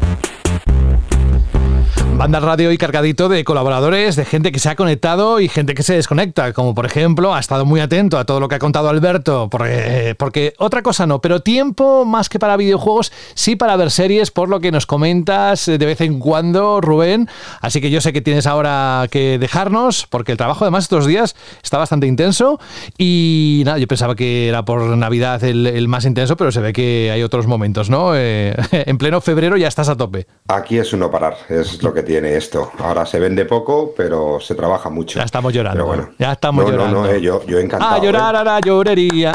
Que Yo encantado. Abrimos que siga- el melón. Que siga todo así. Abrimos el melón de Eurovisión, ¿no, Dani? Mejor que no, ¿no? Mejor que no, ¿eh? Si no, no Vale. acabamos No, hoy. pues, nos da un podcast aparte. Vale, bueno, oye, eh, Está, está el melón complicado, ¿eh? el melón. Por No cierto. lo abras, no lo abras. No, iba a decir una barbaridad. No, pero- no, no, no, porque, no. Porque no, porque entonces me echan. Rubén no, Mercado. otra cosa. Rubén Mercado. Un abrazo. Gracias. Un abrazo. Venga. Me voy, me voy. Adiós, adiós. O una pierna, como dice a veces Fran. Carlos Leiva, ¿cómo estás? Buenas a todos, ¿qué tal? ¿Cómo va el trabajo en cuanto a videojuegos? ¿Se te están acumulando? Voy lidiando, pero vamos apretadillos, ¿eh? Sí, bueno, que ya sabíamos que a partir de febrero iba a ser toda una odisea. Vamos con uno de los títulos más esperados de los últimos años. No lo sé, pero sí que era muy esperado. Dying Light 2, sobre todo porque ese mundo abierto que quería hacer Teclan mucho mejor que el primero, la primera entrega. Pues resulta que esta semana se levantó el embargo de los análisis, ahí está en banda el, el análisis de Carlos, y yo cuando lo leo digo, uy, esto lo tiene que explicar en detalle Carlos en el programa. Así que nada, como sabéis es la secuela del célebre título que se llama igual, Dying Light, apostaba por eh, la acción, la aventura en primera persona e incluso añadiendo parkour y saltos imposibles, en fin, tenía una serie de ingredientes en esta secuela, Carlos, que lo hacían muy, muy deseable y apetecible. Y al final el resultado quiero que lo cuentes tú. ¿Qué te has encontrado? Mm, Bueno, a ver, ¿por dónde empiezo? Porque esto es complicado. a ver, eh, si no... Yo mi primer contacto con el juego fue en, precisamente en la Gamescom 2019, donde fue el famoso gameplay este que se mostró de media hora. Y bueno, yo estuve viendo ese gameplay en directo mientras jugaban los desarrolladores, me explicaban todo lo que estaban haciendo, todo lo que pretendían, qué mecánicas iba a tener y tal, y era como, joder, esto pinta demasiado bonito para ser verdad, pero madre mía, como esto lo hagan, además, eh, fue una presentación en la que yo estaba viendo que había una persona jugando, y de hecho había un momento en el que se equivocó y tuvieron que reiniciar la demo para volver a, a jugar porque lo habían matado. Y, y nada, era como, esto parece real. Y nada, ya sabéis, a partir de aquí empezaron que si los retrasos, que si de repente le quitamos fecha de lanzamiento y no sabemos cuándo va a salir, que si cambios, que si, uy, han vuelto, eh, ya tenemos de nuevo una fecha y enseñamos más gameplay y este gameplay uy, parece que tiene un downgrade, pero bueno, si mantiene las mecánicas guay. Salieron también scan, hay por ahí alguno, algunas polémicas, eh, trabajadores y antiguos trabajadores del estudio que han dicho que ha sido un completo caos el desarrollo. Y nada, al final llega, hemos llegado al juego un poco así con esa incertidumbre de, bueno, ¿qué habrá pasado? Tantísimos años de desarrollo, tantos problemas que parece que han tenido. Y bueno, lo primero que a mí me ha quedado claro es que me creo todo lo que, lo que han dicho de que el desarrollo ha sido un auténtico caos. Porque, a ver, el juego quiere ser un más y mejor. O sea, quiere ser. Mm, hay diferentes formas de enfocar una secuela y estos pues han querido apostar por un. Te vamos a ofrecer una secuela más grande, y, eh, con más cosas y mejor en, todo. O sea, era la idea que tenía el equipo de desarrollo. Y al final, precisamente por querer abarcar tanto, por querer ser más grande, meter cosas por todos lados, mm, yo creo que la experiencia se ha diluido respecto a lo que yo, respecto a lo que ofreció la primera parte, que era un juego más concentrado, más pequeño, tenía muy claras sus ideas, qué es lo que quería hacer, se centraron en pulir todo eso y que al final quedara una experiencia pues divertida, eh, contenida y divertida, que no se les fuera de madre. Y aquí, pues me he encontrado más bien lo contrario. Porque sí, tenemos de entrada el parkour que sí que se ha mejorado. O sea, esto no, no, se puede negar. Y de hecho, el parkour es la leche en este juego. Moverse, o sea, ir de un lado para otro de la ciudad cumpliendo misiones y tal. Pero simplemente el hecho de estar desplazándote, moviéndote por los tejados, haciendo maniobras y tal, es divertidísimo. Y lo han mejorado mucho porque ahora es más manual, tienes muchísimos más puntos y elementos de apoyo que puedes usar eh, en, tu favor. Eh, tienes una barra de resistencia con la que tienes que jugar y gestionar para llegar a sitios. Porque, claro, si te cansas a mitad de camino, te, estampas contra el suelo y los, los, suelos son más mortales que cualquier enemigo en este juego, os lo aseguro. He muerto mil veces más por, veces por caída que por enemigos. Y. Nada, hace que eso, todo lo que es el plataformeo, el desplazarte, es muy, muy, muy divertido. O sea, eso, eso lo han bordado. Pero claro, luego nos encontramos con que eh, tiene un componente narrativo el juego altísimo. O sea, es muchísimo diálogo, muchísimas conversaciones.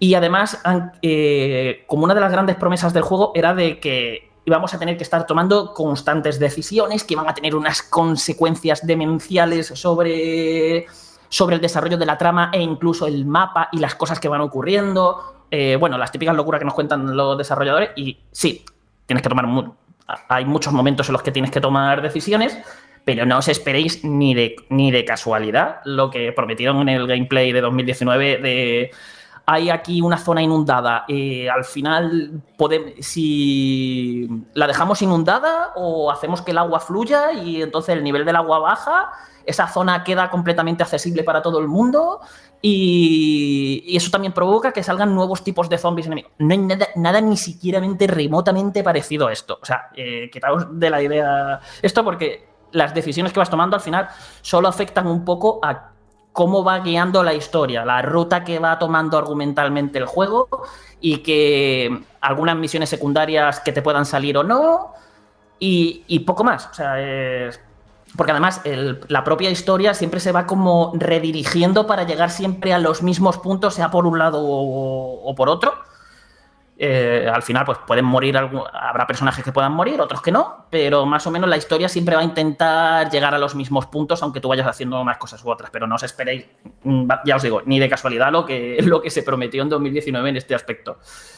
Y otro problema que viene derivado de tomar decisiones y tal, que por un lado están bien porque no son las típicas decisiones de la opción buena y la opción mala, sino que muchas veces dices, uff, ¿cuál es el mal menor de aquí? ¿Qué sería lo más correcto? Te tienes, te tienes que fiar un poco tú por lo que tú harías en esa situación.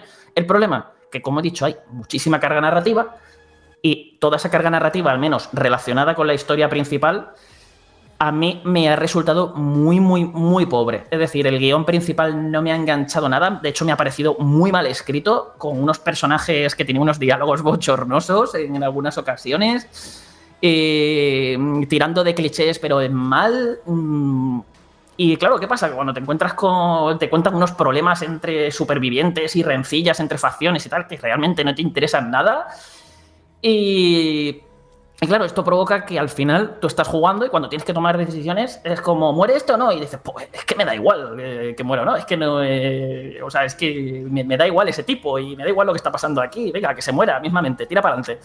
Eh, no sé, me he sentido así un poco a lo largo de todo lo que ha sido la trama principal. Por contra, en las misiones secundarias sí que me lo he pasado bastante mejor.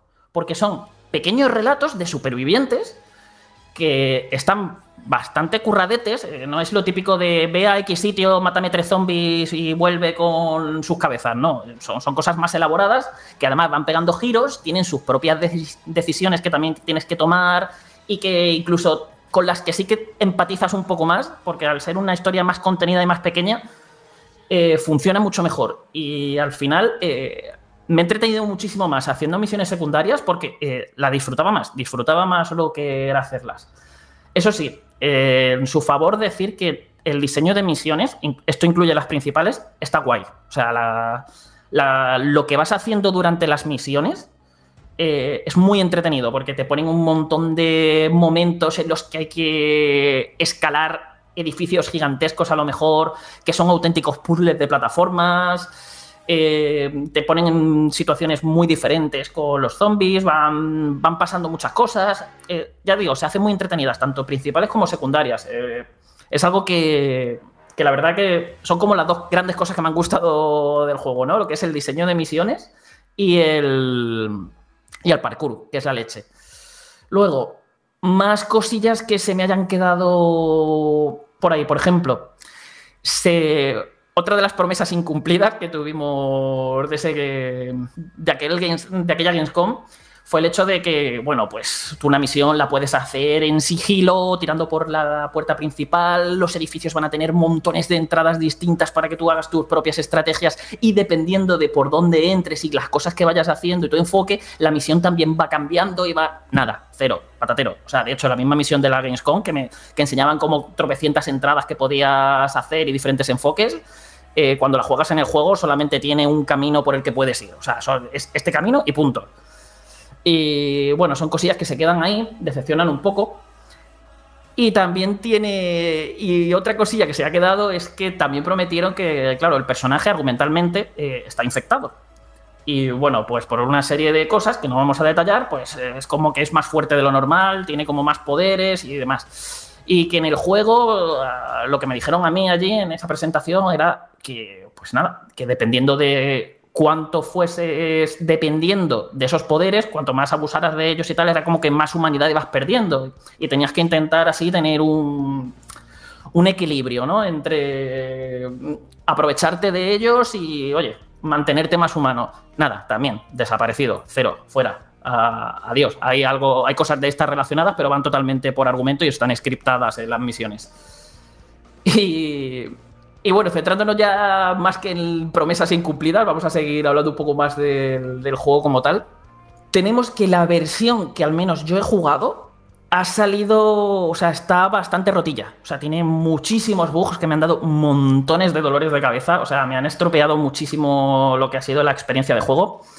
Se, se supone que en el momento que estéis escuchando esto ya debería de haber el parche día 1 que arregla tropecientos bugs y tal. No sé si realmente los arreglará o los romperá más aún porque en el proceso de review iban sacando parches y os aseguro que eh, eh, con cada parche nuevo que metían aparecían nuevos bugs que no había visto con anterioridad. A lo mejor se arreglaba alguno anterior, pero es que aparecían nuevos y cada vez más graves. No sé yo cómo, cómo habrá quedado, yo simplemente os aviso de eso, de la versión que yo he jugado eh, está rotilla. O sea, y esto lo digo que se está diciendo mucho, no, que la de PC y tal. No, no, no, es que eh, los he tenido en Xbox. eh, César, nuestro compañero de guías, ha estado jugando PlayStation 5 y también no ha parado de, quejarse cada vez que hablaba con él del juego de todos los problemas que estaba teniendo.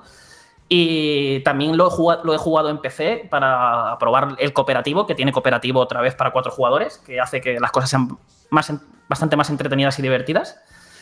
Y ahí, incluso en esa sesión, estábamos teniendo una buena ración de bugs y, e incluso algún que otro desarrollador hizo como para quitarle hierro alguna broma relacionada con Cyberpunk. O sea, para que os hagáis una idea de cómo ha sido la locura que ha sido el juego. Y, y bueno, tengo muchas más cosas que hablar, pero creo que mejor voy dejando que hagáis preguntas y así, porque me estoy aquí marcando un monólogo que tela. y así descansas un poco, ni que sean unos segundos. ¿Alguna pregunta? Dani, Alberto, Fran, Jorge. Yo, como suelen decir mucho en la charla, eh, yo no tengo una pregunta, tengo una reflexión. No, no, en serio, sí tengo una pregunta, pero. A ver, yo esto hice la preview, ¿vale? Evidentemente, en una preview que te van a enseñar, pues lo que sea más pintón, lo que esté más guay, y yo hablé maravilla del juego. Eh, tanto aquí en el podcast como en, la web. Pero más allá de las misiones que me mostraron, que entiendo que por lo que ha contado Carlos deben ser eh, las más mejores de, toda la campaña, más allá de eso, a mí me pareció un juego muy, muy, muy divertido. Sobre todo, una cosa de tú empiezas, o sea, las dos misiones empezaban con una premisa, ¿no? Y con un objetivo, y después eso se iba haciendo una bola más grande, más grande, más grande, y lo propio que tenía que hacer en la misión iba variando tanto, ¿no? O sea, de, situaciones inesperadas, que a mí simplemente por eso mm, me, voló bastante la cabeza. Entonces, eso, más allá de que después lo que es el, los diálogos en sí este escrito regular, el guion en ese sentido, en la variedad de situaciones y todo eso, ¿está guay? ¿O, o sea, guay en el sentido que, he explicado, de que vaya dando eh, muchos giros de situación inesperados? A ver, el guion es lo que te he dicho, es mm, muy malo. La otra cosa es lo que también te he comentado, que el diseño de misiones está guay. O sea, las cosas que van pasando en ellas, cómo se van desarrollando. Es que para, mí eso entra dentro del guion. Mm, bueno, para mí la narrativa es una cosa y otra cosa es lo que tú juegas, lo que, las cosas que vas haciendo jugando. Las cosas que haces jugando están guay. Lo que te van contando durante haces eso, mm, bueno, de aquella manera. Y al menos en la historia principal. En misiones secundarias, ya te digo, funciona mejor. Por ejemplo, eh, una, misma misión secundaria. La empecé con una tía llorando de, ay, que me han, me han robado la harina. Y la misión, pues, la no te voy a decir cómo ni por qué, pero la acabé escalando una iglesia entera para conseguir unos calzoncillos que había en lo alto, ¿vale? Pues. Mm, que eso a mí me parece increíble, y yo pero que, o sea, todo lo que te están contando y tal, te funciona ahí bien. En esa una misión secundaria pequeña, una, una microhistoria de ocurre esto, esto y esto. Pero en el momento que ese guion se empieza a alargar para, uy, van pasando cosas y además tenemos que tener en cuenta que esta, porque claro, en una misión secundaria tú tomas una decisión y ya no se tienen que preocupar de que eso afecte a más cosas del juego. Pero la historia principal es, oye, has tomado una decisión, uy, ¿cómo hacemos ahora para que esto vaya afectando las diferentes rutas que van tomando? Y ahí se va diluyendo. Y eso es lo que le pasa a la historia principal del juego. Pero ya te digo, Mm, el ir de un lado para otro de la ciudad, eh, haciendo parkour y, tal, las propias misiones. A mí, cada vez que me sale una misión de escalar el, este mega rascacielos haciendo mil millones de cosas y a lo mejor irme encontrando algún que otro zombie, algunas diferentes situaciones y, comiéndome la cabeza usando todas las habilidades que tenía de parkour para llegar arriba, me lo, me lo pasaba teta. Pero, pero eso, y ahora que hablas de, zombies y de criaturas, ¿qué tal la variedad de, monstruos del, juego? Y también otra pregunta relacionada con esto, ¿cómo va el combate? ¿Mola, no mola? Y ya por finalizar y hacerte el triplete, eso que tanto hablaron de las facciones y los diferentes tipos de enemigos que iba a haber en el mundo, ¿se ha quedado en nada o tiene alguna implicación jugable? Pues a ver, sobre los enemigos, eh, como supondréis, hay... Eh, supervivientes y zombies infectados. Los supervivientes, a mí no me han gustado nada los combates contra ellos porque se resumen en prácticamente dos tipos de enemigos, que son los masillas que van, mm, digamos, normales, que van cuerpo a cuerpo y tal. Luego hay como unos tipos que son unos mazacotes, así súper tochos, súper grandes, que van, suelen ir con un martillo gigante. Y esos dos, pues a lo mejor los ponen con diferentes skins, pero te los van repitiendo durante todo el juego. De vez en cuando te ponen también alguno que otro que dispara con flechas y casi, casi, casi, casi al final del juego eh, te, ponen un último que apenas los he llegado a ver, que escupen como fuego, con. No sé, se, beben, imagino que alcohol y te tiran como fuego.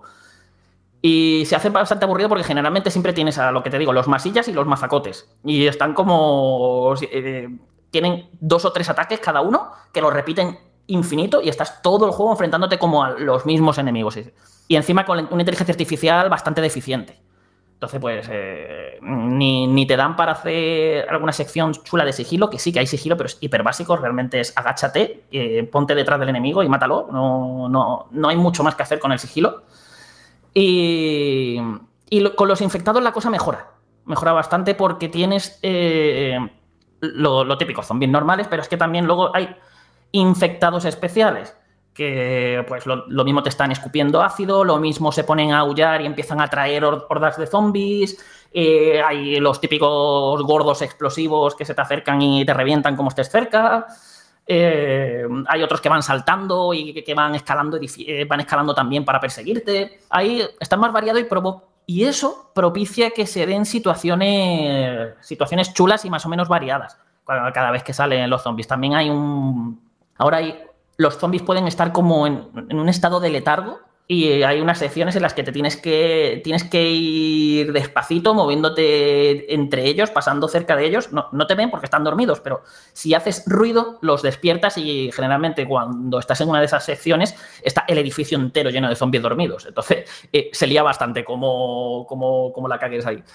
Y ya digo, la parte con los zombies y tal me ha gustado. El combate quizás está un poco desaprovechado en el sentido de que han intentado meterle novedades como que puedas hacer una parada, un bloqueo perfecto para hacer contraataques o una esquiva para dejarlos aturdidos y que puedas y que puedas saltar sobre los enemigos para pegar una patada, pero, pero esto que al final que podría haberse dado en muchos en combos, movimientos muy chulos y tal, al final se queda se, se queda en eso, o sea, es como un poquito limitado y se le podría haber sacado, yo creo, un poco más de provecho porque al final es que estás... o sea, yo me he pasado al final todo el juego jugando en difícil, eh, bloque, eh, haciendo bloqueos perfectos y esquivando y, y, aporreando el botón de atacar porque es que no realmente no me hacía falta mucho más. Si eso de vez en cuando usaba algún cóctel molotov, algún accesorio que tuviera por ahí, pero no te creas que mucho más. Y es como que a este combate parkour, que creo que se promocionó mucho, se le podría haber sacado mucho más provecho. Carlos, yo con los juegos de mundo abierto siempre tengo un miedo. Y es que me pregunto siempre qué habrán hecho en esta ocasión para alargar artificialmente el tiempo del juego. Y en esta ocasión, eh, mm, con más motivo, ya que los desarrolladores comentaron aquella burrada de que se necesitarían al menos 500 horas para completarlo, ¿hasta qué punto son justificadas, entretenidas? ¿Esto lo has llegado a explorar? ¿Lo has podido ver? A ver, eh, antes de responderte, Dani, voy a terminar de responder a Alberto, que acabo de caer en que no le he dicho lo de las facciones. Es que me ha hecho muchas preguntas de golpe. Era una pregunta trampa. sí, sí, desde luego. A ver, lo de las facciones, eh, al final se ha quedado un poco en tierra de nadie, porque hay dos facciones en todo el juego, ¿vale? Supervivientes y pacificadores. Generalmente eh, el mundo abierto del juego pues tiene como edificios para conquistar, eh, súbete un molino y actívalo, mm, todas actividades que son muy parecidas, muy genéricas y eh, sobre todo porque se repiten mucho. O sea, es que te metes en una torre de agua, vas a otra torre de agua para conquistarla y es prácticamente el mismo diseño con tres o cuatro cambios. Entonces es como que siempre te tienes esa sensación de, uff, reciclan como demasiado sus propias ideas a la hora de proponerte contenidos porque las primeras veces que la juegas dices, ostras, está chulo, aquí mira cómo esto, esto que tengo que hacer, tengo pero claro, cuando lo, has hecho ya cinco o seis veces es como, mm, es que estoy haciendo lo mismo. Y pues algunos de estos edificios tú tienes que decidir a qué facción se los das, si a los supervivientes o a los, los pacificadores. Dependiendo de a quién se lo des, esa zona, eh, digamos, mm, la, zona en la que está, por ejemplo, esa torre de agua, eh, todos esos alrededores eh, si se la das a los supervivientes, colocarán elementos para hacer parkour, más cositas para que te puedas mover mejor por la ciudad. En cambio, si se lo das a los pacificadores, irán colocando trampas por el escenario para que los pueda aprovechar en tu favor a la hora de enfrentarte a los enemigos. Y cuantos más edificios de esa, una facción, más, más cosas ponen, más y mejores cosas llegan a poner en cada zona. esto se queda en eso, ya está. Y generalmente, ni, cuando tú estás jugando lo notas demasiado, esas cosas que van haciendo y van poniendo, y argumentalmente tienes eh, cero relevancia. Es decir, te puedes poner a darle todo a los supervivientes y luego en la historia principal, te va, cada vez que toma un, toca una lección, siempre te, pones del lado de los pacificadores y ellos, guay, genial, eh, siempre nos apoyas. Eh, entonces no, no esperéis que tengan ningún tipo de relevancia argumental que vayáis dando cosas a una zona u otra y es algo que quizás se podría haber aprovechado de, de otra manera. Y volviendo a lo de Dani, cosas que han hecho para alargar la duración. Pues, por ejemplo, hay momentos en la historia principal en los que te dicen, bueno, voy a hacer una cosa. Espérate, vete dando vueltas por ahí, entretente y ya te llamaré yo para cuando quiera que sigas la historia principal, que creo que eso te lo hacen un par de veces. Y había otro momento también así de hacer, de hacer misiones secundarias, pero bueno, en duración general, a mí, yendo más o menos al grano, me he tardado unas casi 30 horas. No me ha llegado a las 30, me habría quedado un 28, 29 pero casi 30 horas yendo muy al grano lo que es pasarte la historia. Si quieres hacerlo todo lo que puedes hacer durante una partida, la cosa se te puede ir a las 80 horas, 70, 80 horas perfectamente, que es pues lo típico, hacerte todos los edificios, todas las eh, coleccionables, todas las misiones secundarias, que hay un montón de misiones secundarias pues sí, eso se te puede ir ahí a las 70, 80 horas sin ningún problema. ¿Qué pasa con lo de las 500 horas? Pues que, como he dicho, este juego tienes que tomar muchas de decisiones, incluso en las misiones secundarias. Entonces, claro, te lo tienes que pasar varias veces para ver todos sus finales, para, eh, para ver todas sus variantes de los finales, para ver todas las opciones posibles. Entonces, yo creo que ahí está un poco la trampa de esas 500 horas, ¿no? De que te lo tienes que que pasar varias veces y además con casi, prácticamente todas las misiones secundarias que van saliendo. Vale, Carlos, yo te quería preguntar sobre la diferencia entre el día y la noche. Ahí te meto otra pregunta. Hubo una sección en la demo que yo jugué en la que me obligaron a entrar por el día, la tarde creo que era, en un edificio que está petado de zombies. E, e, ese tipo de cosas que para mí aquello fue como hiper mega ultra estresante de hecho morí un puñado de veces. ¿Lo, lo hacen o, se queda en algo que hacen una vez y ya está? Um, a ver, eh, es que yo generalmente no, no he tenido muchos problemas con la dificultad del juego. Lo que pasa que las actividades, no, eh, al igual que en primer Dying Light, eh, aquí se supone que los infectados pues, son más fuertes, más poderosos por, por la noche, o sea, son mucho más peligrosos. Y sobre todo porque le temen a la luz del sol. Y por ejemplo, por la noche, las calles se llenan de zombies, pero por todas partes, y además salen los zombies especiales más chungos. Por ejemplo, ahí salen los coléricos, que eso sí que son de temer. O sea, eso es, ve un colérico y ya puedes estar corriendo porque te revienta de dos guantazos. Y. No exagero, dos guantazos. Y, y además es que no te dejan huir. Te pones a correr y es que te pega un salto desde la otra punta de la pantalla y te pillan. ¿Y qué pasa? Que los zombies eh, están por, la, por el día se resguardan en, dentro de los edificios. Entonces, hasta que no se hasta que no cae el sol y no llega la noche, los, los zombies no salen de los edificios. ¿Qué pasa? Que cuando salen de los edificios, esas zonas eh, puedes ir tú a meterte dentro de los nidos de los zombies, por llamarlo de algún modo, para conseguir re recursos, para, con para conseguir inhibidores para mejorar al personaje, y mm, para explorar, para conseguir un montón de cosas. Entonces tiene como ese rollito de, uy, me voy a esperar a la noche, me voy a arriesgar a ir por las calles, eh, que en cualquier momento puede, puedo encontrarme un aullador, eh, pega un grito y me viene aquí toda la marabunta por mí. Pero si llego hasta el sitio, dentro quedan poquitos zombies, hay zombies, pero quedan poquitos, eh, y me pongo las botas con, con lo que sea. Y está bien porque esto o sea, el intento de, que han hecho con esto es que te den más motivos para jugar por la noche. Que en el primer Dying Light era muy fácil no jugar por la noche. Era como, uy, se va a poner la noche, que corro un refugio, me pongo a dormir y hasta el día siguiente. Y aquí tienes esos, tienes esos incentivos, ¿no? Para, para, para aprovechar la noche y, e, e, ir a diferentes sitios. Además que hay bastantes actividades, ya digo, hay, hay muchas actividades que son únicamente nocturnas, o al menos que son nocturnas eh, de forma viable, que la que no te vayan a matar demasiado.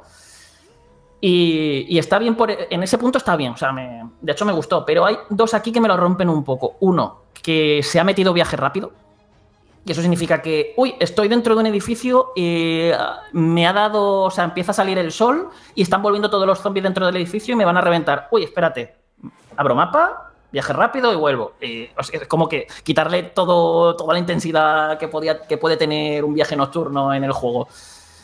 Y el otro es que, al igual que he comentado, casi todo el diseño de las actividades nocturnas se parecen te metes en las zonas oscuras y casi todas las zonas oscuras tienen el, es el mismo edificio con las mismas habitaciones y te cambian cuatro cosas. Al final es un poco eso lo que... Ya digo, el juego es como mucho una de cal y otra, eh, de arena. Es como siempre te está como mira, mira cómo mola esto, pero te lo voy a arruinar de, de este otro modo. y es una pena porque ya digo, el juego sí es divertido. O sea, yo yo me lo he pasado. Es que ya digo, simplemente el parkour ya hace que te lo pases bien. Y las misiones secundarias mola hacerlas. El diseño de misiones, como digo, no está nada mal. Y, tiene cosas chulas, cosas guay, pero es eso, da, esa sensación de, de querer haber abarcado muchísimo, de haber querido meter montones de sistemas, montones de cosas, de haberlo hecho todo cada vez más grande. Eh, de repente, uy, eh, esto no nos funciona, tenemos que quitarlo, hacerlo de otra manera. O sea, realmente lo estás jugando y estás viendo ese caos que, ha debido de haber en, el desarrollo. Carlos, y a nivel de presentación, en términos gráficos, a nivel técnico, ¿qué tal el sonido? Porque claro, has comentado que tiene muchos problemas, muchos bugs, muchos errores técnicos, etcétera, pero se ve bien, es bonito, ¿no? De, de moverse por ese mundo o no. Gráficamente a mí me ha resultado decepcionante. Eh, o sea, eh, los modelados mismos de los personajes y sus animaciones, eh, que a lo mejor estén hablando y siempre tengan la misma cara, es como que no hay expresiones faciales de ningún tipo, ya estén llorando, estén gritando, estén preocupados, siempre la misma cara. La distancia de dibujado es bajísima, o sea, me sorprende porque incluso poniéndola en PC al máximo, eh, es que es baja. O sea, estás viendo un montón de popping eh, a medida que, vas avanzando, de cómo te van cargando árboles mejores y tal. Eh, luego, en consola, los modos gráficos, no ha habido ninguno que me haya convencido porque era como en calidad y rendimiento. No, en calidad y resolución. Tienes que jugar a 30 imágenes por segundo que, bueno, pero es que en resolución los gráficos son muy normaluchos, simplemente que lo estás viendo pues eso a 4K. En calidad sí te meten más efectos, te mete un montón de efectos más y demás, pero la resolución se resiente bastante y se ve un poquito borroso. Y luego tienes resolución que se ve súper borroso, con unos gráficos bastante reguleros y a 60 imágenes por, por segundo, eso sí pero es como que estás viendo el juego y dices, es que no entiendo que un juego esto en consolas de nueva generación, eh, bueno, o sea, también sale en PlayStation 4 y Xbox One, que no, no lo he podido probar en esas consolas para deciros qué tal. Eh, todo esto es hablando de la nueva generación.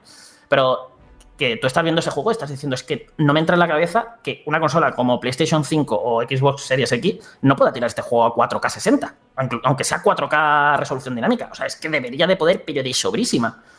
Eh, y ya te digo, es una pena porque, ya te digo, eh, te ves el tráiler de, o sea, el gameplay este de la Gamescom 2019 y es ciencia ficción al lado de lo que ha resultado ser el, juego final, que sí, que tiene sus detalles, como hay un montón de zombies, hay algunos momentos en los que la iluminación juega bien, pero en, general es un juego muy discreto en lo gráfico.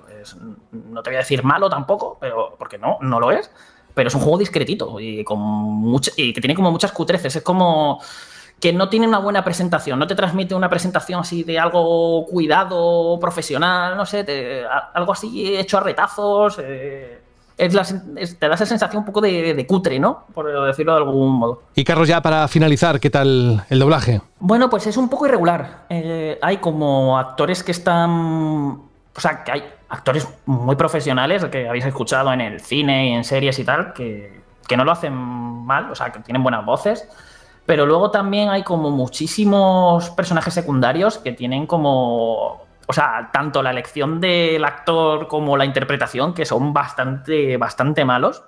E incluso dentro de lo que son los buenos actores que tiene el, el juego, hay muchas veces que están como completamente fuera de lugar, como que no saben, no tienen ni idea de qué es lo que están diciendo, ni por qué, ni, o sea, es como no, se saben meter en el personaje, les pasa mucho, ya digo, es muy regular, pero lo peor, lo peor para mí que tiene el juego y lo que, digamos, termina de cargarse un poco también la, la adaptación al español es la traducción. O sea, la traducción tiene una cantidad de errores, pero alucinante. O sea, de, eh, de errores completamente eh, de traducir literal, de forma literal, cosas que además, como, te- como están los personajes hablando y te lo están diciendo, eh, es como, pero de verdad me estás diciendo, o sea, el típico un culo de qué mola, eh, pues como en el Final Fantasy VII, qué frío, o, el, o ves a una tía tocando el piano y le dice a otro, sigue jugando, sigue jugando. "Mm, Será, sigue tocando. Pues así, errores, pero a, a punta pala que tiene el juego de traducción y, que lo arruinan. De hecho, hay incluso algunos que otros puzzles, bueno, puzzles, que te dan como algunas pistas para que tú encuentres la combinación de una caja fuerte, por poner un ejemplo, y esa pista, como la han traducido de forma literal del inglés, en vez de adaptar la pista al idioma, a nuestro idioma, ¿qué pasa? Que está haciendo referencia a un juego de palabras en inglés. Entonces, si tú quieres resolver ese, quieres sacar eh, la combinación de la caja fuerte, vas a tener que pensar en, en inglés, o sea, en juegos de palabras en inglés, lo vas a tener que pensar porque no te lo han adaptado al español. Ya digo, eh, bastante mediocre en este sentido y una pena porque eh, ya que han hecho el esfuerzo incluso de doblarlo, no habría estado de más que, que se hubiese hecho bien. Si te parece, para muestra un botón. Escuchad cómo acaba el, el videoanálisis que hay en Vandal. Reto. A ver qué tal cantas, Row. Tú lo has querido. Juntos, café para dos, fumando un cigarrillo a medias. Juntos, un día entre dos. Espero que Paloma San Basilio no nos escuche nunca porque entonces le podría volar la cabeza. Bueno, eh, ya está, creo que has eh, invertido mucho tiempo para explicarlo en detalle, cosa que te agradecemos muchísimo, Carlos. Y poco más, lo siguiente, que vayan a la página web, al análisis con el texto, el videoanálisis, como decía, que termina como hemos escuchado hace un momento, y así podréis salir de dudas, si es que tenéis alguna, si os ha quedado alguna, de todo lo que hemos dicho en los últimos largos minutos. Carlos Leiva, como siempre, un placer tenerte con nosotros. Como sé que va a haber muchos más títulos a lo largo de este mes, tan solo te digo hasta luego y espero que mientras tanto disfrutes muchísimo de lo que vaya a venir y te deje buen sabor de boca, ¿vale? Sí, porque creo que a partir de ahora me vais a tener aquí todas las semanas, así que eh, ya vamos viendo. Y bueno, para rematar, que quizás a la gente puede haberse pensado, otra, que ya sabes, que aquí criticas cosas de un juego y todo el mundo se- ya es como, oh, ha dicho que es una basura. Eh, ya os digo, el juego tiene capacidad para divertir, es entretenido, sobre todo si lo jugáis con amigos lo vais a disfrutar mucho más, pero mi recomendación es, si os gustó el primero, probablemente este os vaya a gustar y os lo vayáis a pasar bien. Pero lo que os recomendaría es que esperéis un par de días al menos a ir viendo cómo, cómo se va desarrollando, si ese parche día 1 realmente arregla todos los problemas y tal, porque si no os puede hacer la experiencia de juego muy frustrante. Yo es mi única recomendación. Pero eso, que si os gustó el primero, aquí probablemente este juego os vaya a entretener si, si al final pues acabas teniendo una versión más o menos pulida. Queda claro. Muchas gracias, Carlos. Hasta pronto. Hasta luego.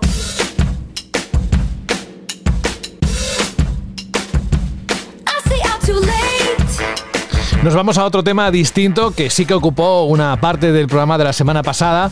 Y es que hoy no hemos dicho nada de esta consola, de esta portátil que está a las puertas de llegar a la redacción de Vandal en algún momento. O sea que eh, en principio tendremos que esperar cada vez menos, pero lo que no puede esperar es precisamente las respuestas a la pregunta que lanzaste la semana pasada que está relacionada con ese producto de Valve.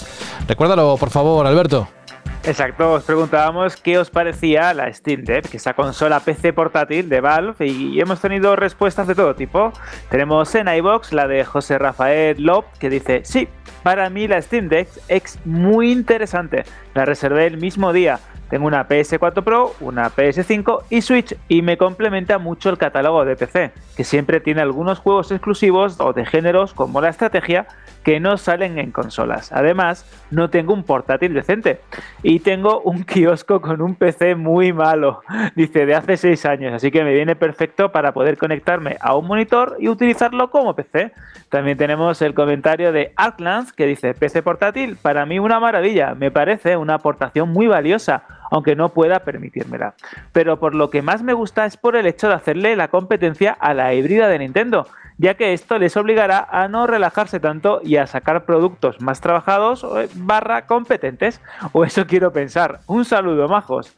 También tenemos un comentario de David Pay que dice, esto en relación al Pokémon Arceus o Arceus, que dice, yo era un escéptico con el nuevo Pokémon por el tema gráfico y el rendimiento, y al final me tiene enganchado. En el apartado jugable es una maravilla y engancha que da gusto. Entiendo los palos que da Jorge, ya va siendo hora de que den un paso más gráficamente y tal, pero creo que se ha pasado con la crítica sin ni siquiera haberlo podido probar.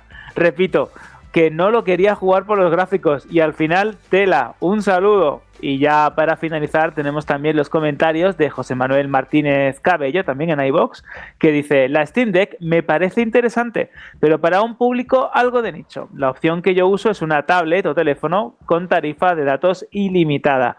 Así streameo mi, así streameo mi PC o uso el GeForce Now, que es mejor aún. Y ya como comentaba, para finalizar tenemos el de Halce Brian, que dice, estoy totalmente de acuerdo con Jorge respecto a Fallen Order. Atento Jorge, que tienes otro que te apoya. Para mí fue una de las mayores decepciones que he tenido. Coincido en que es un juego mediocre, sin progresión alguna, con mecánicas repetitivas y mapas que se hacen interminables para realizar acciones que no tienen ningún sentido. Gracias a todos y un saludo. Bueno, pues te has quedado a gusto también ¿eh? con el juego de Star Wars. Sí, sí. La verdad es que sí. Y nada, una vez más agradecer a todos los que os pasáis tanto por Vandal como por iBox o que nos mandáis audios a radio.vandal.net que queremos escucharos, que llevamos un par de programas sin que os prodigáis con ese formato y así vais cogiendo un poquito de práctica, que nunca se sabe si puede tener premio o un, algún tipo de regalo la participación en la pregunta Shirley. Ahí, mira, mira cómo anima, escuchad cómo anima, ¿eh? para que, pues eh, si os apetece, pues por supuesto, la dirección es la de radio.bandal.net, podéis mandar como mucho 30 segundos en un audio que podéis grabar pues, en el móvil mismo y lo mandáis por correo y lo recibimos, lo ponemos y ya está, ¿vale? Eso como siempre. Pero la pregunta ahora, y no es Shirley, sino la pregunta que te hago, que tiene que ver con la pregunta Shirley, es cuál va a ser el enunciado de esa pregunta. ¿Qué has pensado esta vez? Pues teniendo en cuenta este debate y este monográfico que hemos tenido aquí en Banda Radio de casi una hora y algo sobre los juegos como servicio, creo que lo correcto es preguntarle a la audiencia de Banda Radio qué pensáis sobre los juegos como servicio. Si queréis que es un formato interesante, si queréis que hay que dar una vuelta, ya sabéis, tenéis iBox, tenéis Vandal y aparte formato de audio, que queremos escucharos. Eso es. Gracias, como siempre, por tanta ilusión que pones en esta sección, bueno, también en la otra, ¿eh? que se nota que te gusta mucho y dedicas tiempo para no solo rellenar el contenido, el hacer contenido de calidad en la sección random de Vandal, sino también para luego llegar aquí y contarlo, ¿eh? se nota muchísimo. En fin, bueno, oye, que nos vamos ya, que la sintonía suena, como ya sabíamos, iba a ser un programa largo, pero no pasa nada porque cuando hay contenido que nos gusta y que creemos que es interesante para vosotros, siempre estará presente en Banda Radio. Y nada, vamos a ir diciendo adiós a cada uno de los que están participando. Hoy, por supuesto, va a haber una canción de un oyente que nos ha mandado un correo. Vamos enseguida con eso. Pero antes, empezando por Fran Gematas, muchísimas gracias, Fran. Sigue jugando al Pokémon Arceus o Arceus y ya nos vas diciendo qué otro título te va enganchando a lo largo de las próximas semanas. Mientras tanto, tan solo siete días y volvemos a contar contigo, ¿vale? Pues vale, perfectísimo. Aquí estaré la semanita que viene para contaros cosillas, supongo. Venga, una pierna para ti. A ver qué dices ahora. A ver qué dices, ¿va? ¿Ah? ¿No? Ah. Pues que muchas gracias, yo, yo qué sé. Vale, yo qué sé, ibas a decir yo qué sé, un brazo. Bueno, que cuídate mucho y también gracias, Dani Paredes. Ha sido tu primera aparición en Banda Radio en este 2022, así que la hemos disfrutado, ha valido la pena y nada, ya sabes que tienes las puertas abiertas para la próxima semana. Todo depende de tu agenda.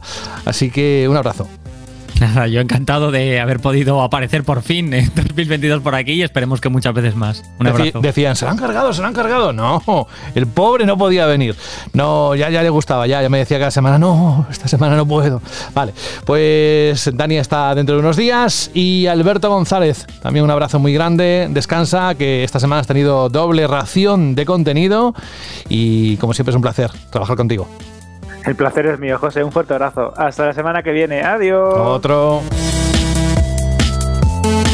Y Jorge, que ha estado muy callado en los últimos minutos, pero algo estaba haciendo. Este hombre no se queda quieto, escuchando solo. Algo más estaba haciendo seguro, no se lo vamos a preguntar. Tan solo vamos a decirle que qué viene la próxima semana, si puede adelantarnos algo del calendario este que tiene él en su ordenador. Bueno, pues eh, ya vienen, vienen cositas esta semana. Ya dijimos que febrero, pues entre los lanzamientos importantes que hay, que salen un montón de juegos, pues van a venir semanas eso, con impresiones, con análisis y demás. Así que va a haber cositas muy interesantes. Y luego a ver si no compran alguna compañía la semana que viene, que ya... ¿Te imaginas? Anunciamos que Vandal ha sido comprado por alguna compañía. ¿Dices a nosotros o dices en general? no, no, digo que si compra algún estudio de videojuegos, a nosotros no creo que nos queda Ah, yo qué sé. mira, nunca se sabe. Por lo pronto, te invito a que vengas como siempre la próxima semana. Gracias por todo, Jorge, y cuídate mucho. Gracias, hasta luego. Chao. Vamos a ver lo que nos dice Daniel P. Dice, hola chicos, soy seguidor vuestro desde hace varios años, al menos en la web, pero desde hace poco más de uno en el podcast. Mm, nunca es tarde, si la dicha es buena. Me parece un trabajo estupendo el que estáis haciendo. Muchísimas gracias. Precisamente lo hacemos para gente como tú, que está dispuesta a escucharnos cada semana. Luego dice, quería proponer, si es que no ha sonado ya, un tema un poco lacrimógeno, el cual me ayuda últimamente a evadirme de un pasado algo triste que me rodea recientemente. Se trata de Kingdom Hearts Sion's Theme. Seguro que más de un fan de la saga es capaz de reconocer exactamente en qué punto de la historia aparece. Un saludo a todos y que sigáis así de bien. Pues un abrazo muy grande Daniel, ánimo, que la vida tiene sus momentos, sus arribas, sus ups and downs y seguro que si no estás ya, estás muy pronto en ese, en ese momento de más ánimo y te lo mandamos desde aquí todo lo que podamos desde Banda Radio, ¿vale?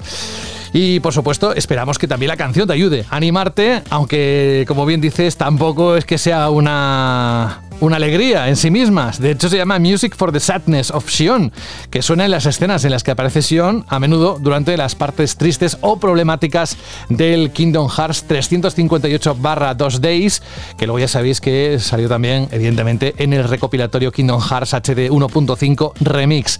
Este tema fue compuesto por Yoko Shimomura y el juego, el de 358-2 Days, como sabéis, data de 2009 para Nintendo DS. Vamos con la canción. Esto pone el punto y final, el broche de oro a un programa que a mí personalmente me ha encantado y espero que vosotros también. Un abrazo, un saludo de José de la Fuente. Nos escuchamos en unos días. Nada, esto pasa en nada, ya veréis.